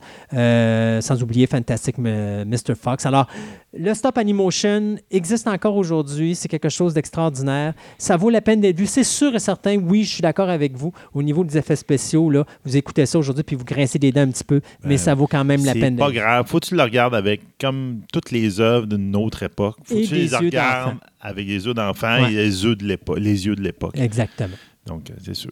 Donc, un gros, gros merci. Ils nous ont fait découvrir la stop motion. Donc là, on va, on va être bon pour. Vous allez bon pour pratiquer? Oui, pratiquer, oui. Regarde, Mais sur Internet, sur Facebook, pas sur Facebook, je veux dire sur YouTube, il y en a qui font des choses de stop animation. Puis il y en a qui vous montrent comment ça se fait. C'est que des fois, vous les pratiquez, c'est faisable parce que vos caméras vidéo, il y a des caméras vidéo qui ont le clic-clic photographique. Donc, vous êtes capable de faire du stop motion avec vos caméras vidéo. C'est juste qu'au lieu d'avoir 24 images secondes, là, vous êtes à 30 images secondes. Donc, c'est 6 images de plus que vous devez faire dans la seconde. Mais ça vaut la peine, c'est le fun. Moi, je vous ben dis, là, c'est plaisant. C'est totalement le fun. Mais c'est de la patience et des heures de travail. Puis allez les voir. Mm. Moi, je te dirais qu'avec la chronique, on mettra une coupelle de lit. Des, de, de, YouTube, la main, ah, pour montrer les scènes qu'on a parlé. Là, ça va être intéressant. Donc, merci beaucoup. Fait plaisir.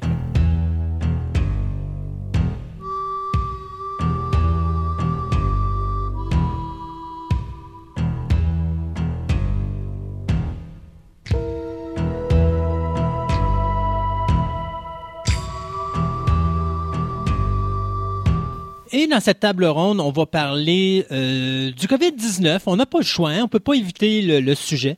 Euh, ben non. Et surtout euh, de mon, ben, de vous expliquer un petit peu les conséquences du COVID-19 sur Fantastica. C'est pas parce qu'on veut faire partie des victimes, c'est pas ça l'idée, mais c'est pour vous dire qu'est-ce qui va se passer dans les prochaines émissions parce que sur le coup, vous verrez pas la différence, mais je vous dirais que vous allez probablement voir la différence peut-être dans, mettons, euh, euh, 4, 5 ou 6 émissions. Euh, D'abord, on va commencer par Choix Radio X. Euh, vous le savez tous, pour ceux qui le savent, qui écoutent la radio, vous savez tous que Choix Radio X, ça passe, passe présentement par une période difficile et euh, ils ont été obligés de libérer certains animateurs euh, pour la période de la crise. C'est temporaire, euh, c'est sûr et certain qu'on le voit tous comme ça. Euh, cependant, il y a toujours des risques que ça devienne permanent dépendant le temps que ça prendra à, à, la crise à passer. Donc, vous comprendrez que comme je suis avec Marceau le soir, bien Marceau le soir a annoncé la semaine dernière que euh, pour eux, il était arrêté temporairement pour commencer pour une période de trois semaines, mais euh, dépendant de la crise du coronavirus, bien si ça dure, puis si ça empêche les commerçants de réouvrir et si ça empêche à l'argent de rentrer et aux commerçants de repayer de la publicité, bien ça se peut que ça soit plus long, même voire euh, permanent. Donc, si ça devient permanent, mais vous devinez que ma participation à choix pour le moment euh, est pas mal terminée. Euh, cependant, si Marceau revient, ben il y a des fortes chances que je revienne moi aussi. Mais ça encore là, c'est le futur qui va le déterminer. Donc, pour le moment, euh, j'ai fait mes adieux à Yannick, j'ai fait mes adieux à Raphaël. Malgré que Raphaël est une cliente du magasin, fait que je la vois souvent. Mais ça a été des moments difficiles. Ça n'a pas été des moments faciles à passer. je sais que ces deux-là aussi euh, ont passé par des moments difficiles là, parce que là, c'est leur passion, eux autres, la radio, un peu comme nous, mais eux autres n'ont pas la chance d'avoir un podcast. Eux autres, c'est vraiment, ils gagnent leur pain avec ça. Euh, et ce qui est, euh, moi, je, écoute, je, je, je, tiens à les remercier du fond de mon cœur pour cette magnifique expérience qu'ils m'ont donnée à Choix Radio X. Ça fait quand même quatre ans que je suis à Choix Radio X, euh, trois ans et demi avec Marceau. Donc, euh, tu sais, ça fait un petit peu quelque chose de voir que peut-être c'est la fin. Moi, je le vois pas comme ça. Je le vois comme des vacances. D'ailleurs, mon corps a fait exactement ça. Il s'est mis en pause et puis euh, il a fait comme le premier ministre a dit. Il s'est mis en pause. Il s'est mis à dormir et puis je suis en train de récupérer de, de, de, tout ce rush que j'ai eu, que ce soit avec euh, choix, que ce soit mon travail, que ce soit euh, Sex Games and Rock and Roll, qui est le podcast avec Raphaël, que ce soit aussi euh, premier visionnement avec Mathieu. J'étais partout. Alors, à un moment donné, ben, mon corps a comme, je, pense que ça faisait un bout de temps que je renais en burn-out. Fait que moi, l'arrêt du COVID-19, présentement, je le vois comme, c'est des vacances, mais pas des vacances de deux ou trois semaines. C'est des longues vacances, là. Parce que moi, j'en ai pour un minimum de six semaines en arrêt. Alors, sais, personnellement, moi, ça, ça, ça passe mieux. Euh, c'est sûr que je suis dans l'incertitude comme tout le monde, mais tu je le prends au jour le jour. Et donc, au niveau de Choix Radio X, ben c'est ça. C'est un gros merci à Yannick et un gros merci à Raphaël et un gros merci à Choix Radio X qui a accepté euh, que je, je, fasse des entrevues euh, sur, sur les ondes. Donc, euh, ça ne veut pas dire c'est la fin, comme je disais tantôt, on se répète un peu, mais pour le moment, c'est terminé. Donc, merci, merci, merci, merci. un gros câlin à vous deux, Yannick et Raphaël, si vous nous écoutez. ça a été une expérience incroyable et je vous, je vous mon cœur va avec vous et je vous remercie énormément de cette chance-là que vous m'avez donnée. Maintenant, on va parler de Fantastica. Fantastica, ben pour le moment, euh, on va beaucoup travailler par Skype. Donc les prochaines émissions, moi et Sébastien, on sera pas nécessairement un en face de l'autre. Ça peut donner une différence au niveau de la, de la chimie qu'on a moi et Sébastien parce que moi, je prends de la place, puis là, Sébastien peut plus me faire des signes grotesques pour me dire, ben là, je veux parler. Oui, exactement. Il va peut-être falloir utiliser nos caméras vidéo là, pour peut-être régler ça, là, mais bon, pour le moment, effectivement, j'ai de la difficulté à interrompre euh, Christophe et ça se voit. Sébastien, je, je, je sais pas comment ça marche l'aspect caméra sur le Skype. Fait que tu me pardonneras. On va s'arranger. On va te montrer ça. Sur ton portable, tu devrais avoir une caméra. On devrait. Mais euh, faire sa part, euh, pour les animateurs également, il y a beaucoup de, chroniques que je vais faire via Skype, euh, vu que euh, respecte la quarantaine qui est exigée par le gouvernement. Puis, euh, s'il vous plaît, le monde à la maison, là, pensez pas que c'est paniquant, puis que là, on, va en mettre plus, mais plus vous respectez l'idée de rester à la maison et de vous isoler, plus vite cette crise-là va se terminer et qu'on va pouvoir retourner à une vie normale. Il y a des gens qui pensent que c'est totalement ridicule que euh, on, en met plus que les gens en demandent. Peut-être vous avez raison, mais moi, voyez-vous, je me dis, plus on attend, moins il y a de gens qui sont pognés du virus, puis moins il y a de gens qui sont pognés du virus, puis plus on peut retrouver nos activités, retrouver nos jobs, retrouver nos passions, puis retrouver notre plaisir. Fait que moi, je me dis, peut-être qu'un sacrifice de deux, trois semaines à la maison à pas sortir. Là. Tu sais, moi, mon épouse, on est sorti une fois depuis une semaine et demie pour aller faire les courses. Puis on a fait des courses pour dire, on sait-tu quoi, on va rester à la maison pour au moins deux semaines, deux semaines et demie, trois semaines, sans avoir à ressortir. Fait que nous autres, on reste en quarantaine à la maison. J'ai pas l'intention de sortir. Pourquoi? Parce que je me dis, si ça peut se finir au plus sacrant, après ça, on a la Moses de paix, puis on va pouvoir sortir dehors, puis retrouver nos vies normales. Puis plus vite ça peut arriver, mais plus vite le monde va être heureux. Ceci dit, donc, comme je disais, il y a des entrevues que je vais faire avec des collaborateurs et des chroniqueurs qui vont se faire via Skype. Donc, encore là, la chimie va être différente un petit peu. Et moi et Sébastien, on a investi sur une nouvelle technologie qui va améliorer notre produit au niveau des entrevues téléphoniques. technologie qui, Sébastien, si on est chanceux, arrive la semaine prochaine, je crois. Oui. Donc, à savoir si on va être capable d'utiliser à sa pleine capacité, je ne le sais pas, parce qu'il faudrait acheter un autre bidule. Un autre bidule. ben, puis là, ben, malheureusement, moi, bidule, ça va pas bien parce que nos commanditaires sont en arrêt. Donc euh, là, c'est tout moi qui sors l'argent de mes poches avec toi. Alors, tu sais, présentement, là, c'est comme, on n'est pas riche. Euh, fait que le bidule, on va essayer de travailler avec le mixeur qu'on a là, mais sinon, il faut s'acheter un autre mixeur. Puis moi, j'avais mon projet cette année de me faire mon studio radio c'est encore un projet que je veux faire pour avoir mon propre studio ici à la maison, pour justement être capable de faire ou d'être totalement autonome, puis de faire des entrevues avec tout le monde, puis que ça donne une qualité vraiment A1 au niveau du média. Alors, euh, c'est des affaires sur lesquelles on travaille, mais si le bidule fonctionne, vous allez avoir peut-être également des entrevues qui vont se faire téléphoniques. Donc, euh, ça va vous donner l'impression d'écouter un petit peu la radio normale quand quelqu'un appelle. Euh, sauf que là, présentement, la façon que le bidule téléphonique fonctionne, on a l'impression, et moi, l'animateur et l'invité, d'être tous les deux au bout d'un fil puis de parler dans une canne à conserve. Là, avec ce nouveau bidule-là, moi, je vais vous parler comme je parle là comme si je parlais à la radio normale avec mon micro. Et c'est juste l'invité qui, lui, va avoir un petit peu l'aspect cacane téléphonique. Euh, fait que c'est l'espoir que ça fonctionne puis qu'on soit capable d'aller chercher une qualité vraiment supérieure qui va me permettre, moi, pendant l'arrêt du COVID-19, ben d'en profiter pour prendre du retard, puis de faire plein d'entrevues avec plein d'invités que je veux amener à l'émission, mais que je peux pas présentement le faire parce que j'aime pas la qualité sonore que donnent les entrevues téléphoniques. Mais j'ai des gens là qui sont super intéressants, qui sont en attente euh, justement de ça. Alors, je vais en profiter pendant mes vacances, parce que moi, officiellement, je suis en vacances jusqu'au 1er mai, j'ai pas le choix. Les centres commerciaux sont fermés. Euh, donc, je vais en profiter pour justement faire plein d'entrevues pendant que tout le monde est arrêté, puis qu'on a de la disponibilité pour le faire. Puis, on va également euh, téléphone probablement commencer des chroniques avec des nouveaux collaborateurs avec qui je devais justement faire des enregistrements dans les semaines qui sont présentes. Euh, bien là, je vais peut-être les faire au téléphone, ce qui veut dire qu'il y a peut-être des chroniques qui vont être faites au début téléphoniques, mais que à, la longue, ça va redevenir normal. C'est-à-dire qu'on va pouvoir ressortir et retourner à ces, euh, voir ces gens-là chez eux, faire des enregistrements directement avec eux autres et ramener ces entrevues-là à la maison pour pouvoir les monter par la suite et vous les diffuser. Donc, les prochaines semaines et les prochains mois risquent d'être différents au niveau technologique et au niveau de l'écoute, au niveau de Fantastica. Ça n'enlève rien au contenu, ça va rester pareil. C'est juste la façon que le contenu va être enregistré. Donc, euh, c'est ça que fait le COVID-19, le fait qu'on reste à la maison puis qu'on respecte cette quarantaine-là. Ça va apporter ces changements-là. Mais ne pas d'inquiétude. Euh, comme je disais à Sébastien, tant et aussi longtemps qu'on est en vie, on va être là en onde et puis on n'a pas l'intention de s'en aller nulle part. On a l'intention de s'amuser avec vous autres et de continuer à partager nos passions avec vous et puis euh, continuer à être des bons auditeurs parce qu'on vous aime fort. Puis restez à la maison, s'il vous plaît, restez en sécurité parce qu'on veut vous garder le plus longtemps possible. Alors, euh, moi, c'est ce que j'avais à dire. Je sais pas, toi, de ton côté, si tu avais quelque chose à rajouter.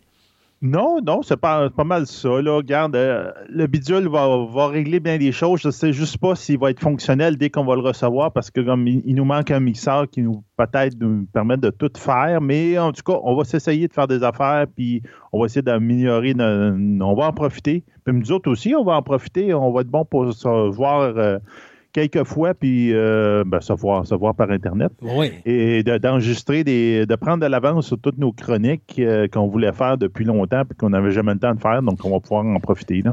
Ben, c'est un petit peu ça. Hein? C'est comme je disais à ma blonde à un moment donné, quand je, quand je, quand je tombais en vacances, tu sais, je vois qu'il y a beaucoup de monde qui stresse, beaucoup de monde que ça les pogne au trip, puis là, euh, ils sont très émotifs, ou là, ils sont, sont, sont stressés parce qu'ils ont peur de la situation, puis tout ça.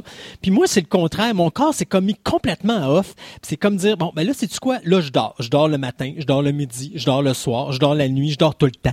Alors, euh, ma blonde est avec de me faire, probablement de me mettre dans un, sleeping bag puis me mettre dehors, puis je m'en rendrai même pas compte parce que je vais dormir, là. Euh, fait que, tu sais, je me dis, on n'est pas pogné dans une situation où est-ce qu'on peut pas faire autre chose que de dire, regarde, on veut s'en débarrasser au plus sacrant de ce Moses de virus-là. Donc, on va rester à la maison. Profitez-en pour faire des changements dans la maison, du ménage ou jouer à des jeux de société que vous n'avez pas eu le temps ou écouter Fantastica. Vous avez peut-être pas tout écouté nos émissions, vous êtes en ben retard. Oui. Ou ça vous tente de réécouter des chroniques, profiter de l'application pour le faire puis d'aller réécouter des vieilles chroniques. Euh, D'ailleurs, en faisant mon ménage, j'ai trouvé deux émissions de 2005 juillet 2005 pour être exact. Je vais les mettre en onde euh, la semaine prochaine. Donc, vous allez encore avoir du Fantastica. Euh, euh, la semaine après, au lieu d'avoir du Marceau, pour ceux qui aimaient ça m'écouter à Marceau, ben là, je vais vous redonner l'opportunité d'avoir un deux émissions de Fantastica de deux heures et demie en plus la semaine prochaine, en plus de celle-ci. Donc, tu sais, on, on, continue nous autres notre bout de chemin et puis il va toujours avoir de quoi. Donc, faut pas désespérer. On se serre les coudes, la gang, et puis euh, on reste à la maison, on se repose, on en profite pour prendre du retard. D'ailleurs, je voyais un dessin, m'a donné euh, une caricature dans le journal où t'as la femme qui se retourne vers son mari, bedonnant, qui est en pyjama, puis la madame, il sort une liste qui va jusqu'au plancher, puis elle dit, tiens, justement, tu disais que quand t'allais avoir du temps, que t'aurais des choses à faire, ben c'est le temps. c'est là. fait que Sébastien, merci encore d'être euh, d'être à mes côtés et puis de, de, de, de de partager euh, mes passions folles et puis d'embarquer dans tous mes concepts les plus débiles et surtout d'être un soutien moral et euh, monétaire et physique, disons et technique, et technique euh, pour la réalisation de ce show-là. Euh, écoute, je sais pas, j'ai pas, j'ai pas d'autre chose que de dire à quel point. je, vais, je, vais, te faire le petit, tu sais, le petit gif que je t'ai envoyé, là, le toutou qui veut faire un happy un big hug là. Oui, oui. Ben, c'est ça, je le fais à distance. au pire, si tu auras quelque chose de physique, ben, tu demanderas à ta blonde. Et puis... ben, même pas. Parce que ma blonde, est, du côté, elle, elle est carrément dans les personnes vulnérables au virus. Oh, OK. Donc, elle a euh, trois, quatre. Euh, dire euh, je pense qu'elle est rendue à trois. À fur et à mesure qu'il découvre des affaires, elle est rendue à trois conditions comme quoi qu'elle est vulnérable. Donc, moi, c'est comme. J'évite même à la maison, j'évite des contacts. Parce que, tu, couches au, tu couches au sol nous, ben, pas de ta fête, là, mais c'est moi qui sors pareil pour faire l'épicerie. Donc, à un moment donné, euh, tu sais, je fais tout euh, extra. Hier, j'ai lavé mon épicerie. C'est comme... Ouais, ben c'est sûr, c'est là qu'on est rendu. Vous avez ça. Hey Sébastien, merci beaucoup. Et puis à vous les auditeurs, un, gros câlin aussi. Merci beaucoup d'être avec nous. Et puis on vous souhaite bon courage. Restez à la maison, s'il vous plaît, en sécurité. Et puis on se dit à dans deux semaines pour la prochaine édition de Fantastica. Fantastica.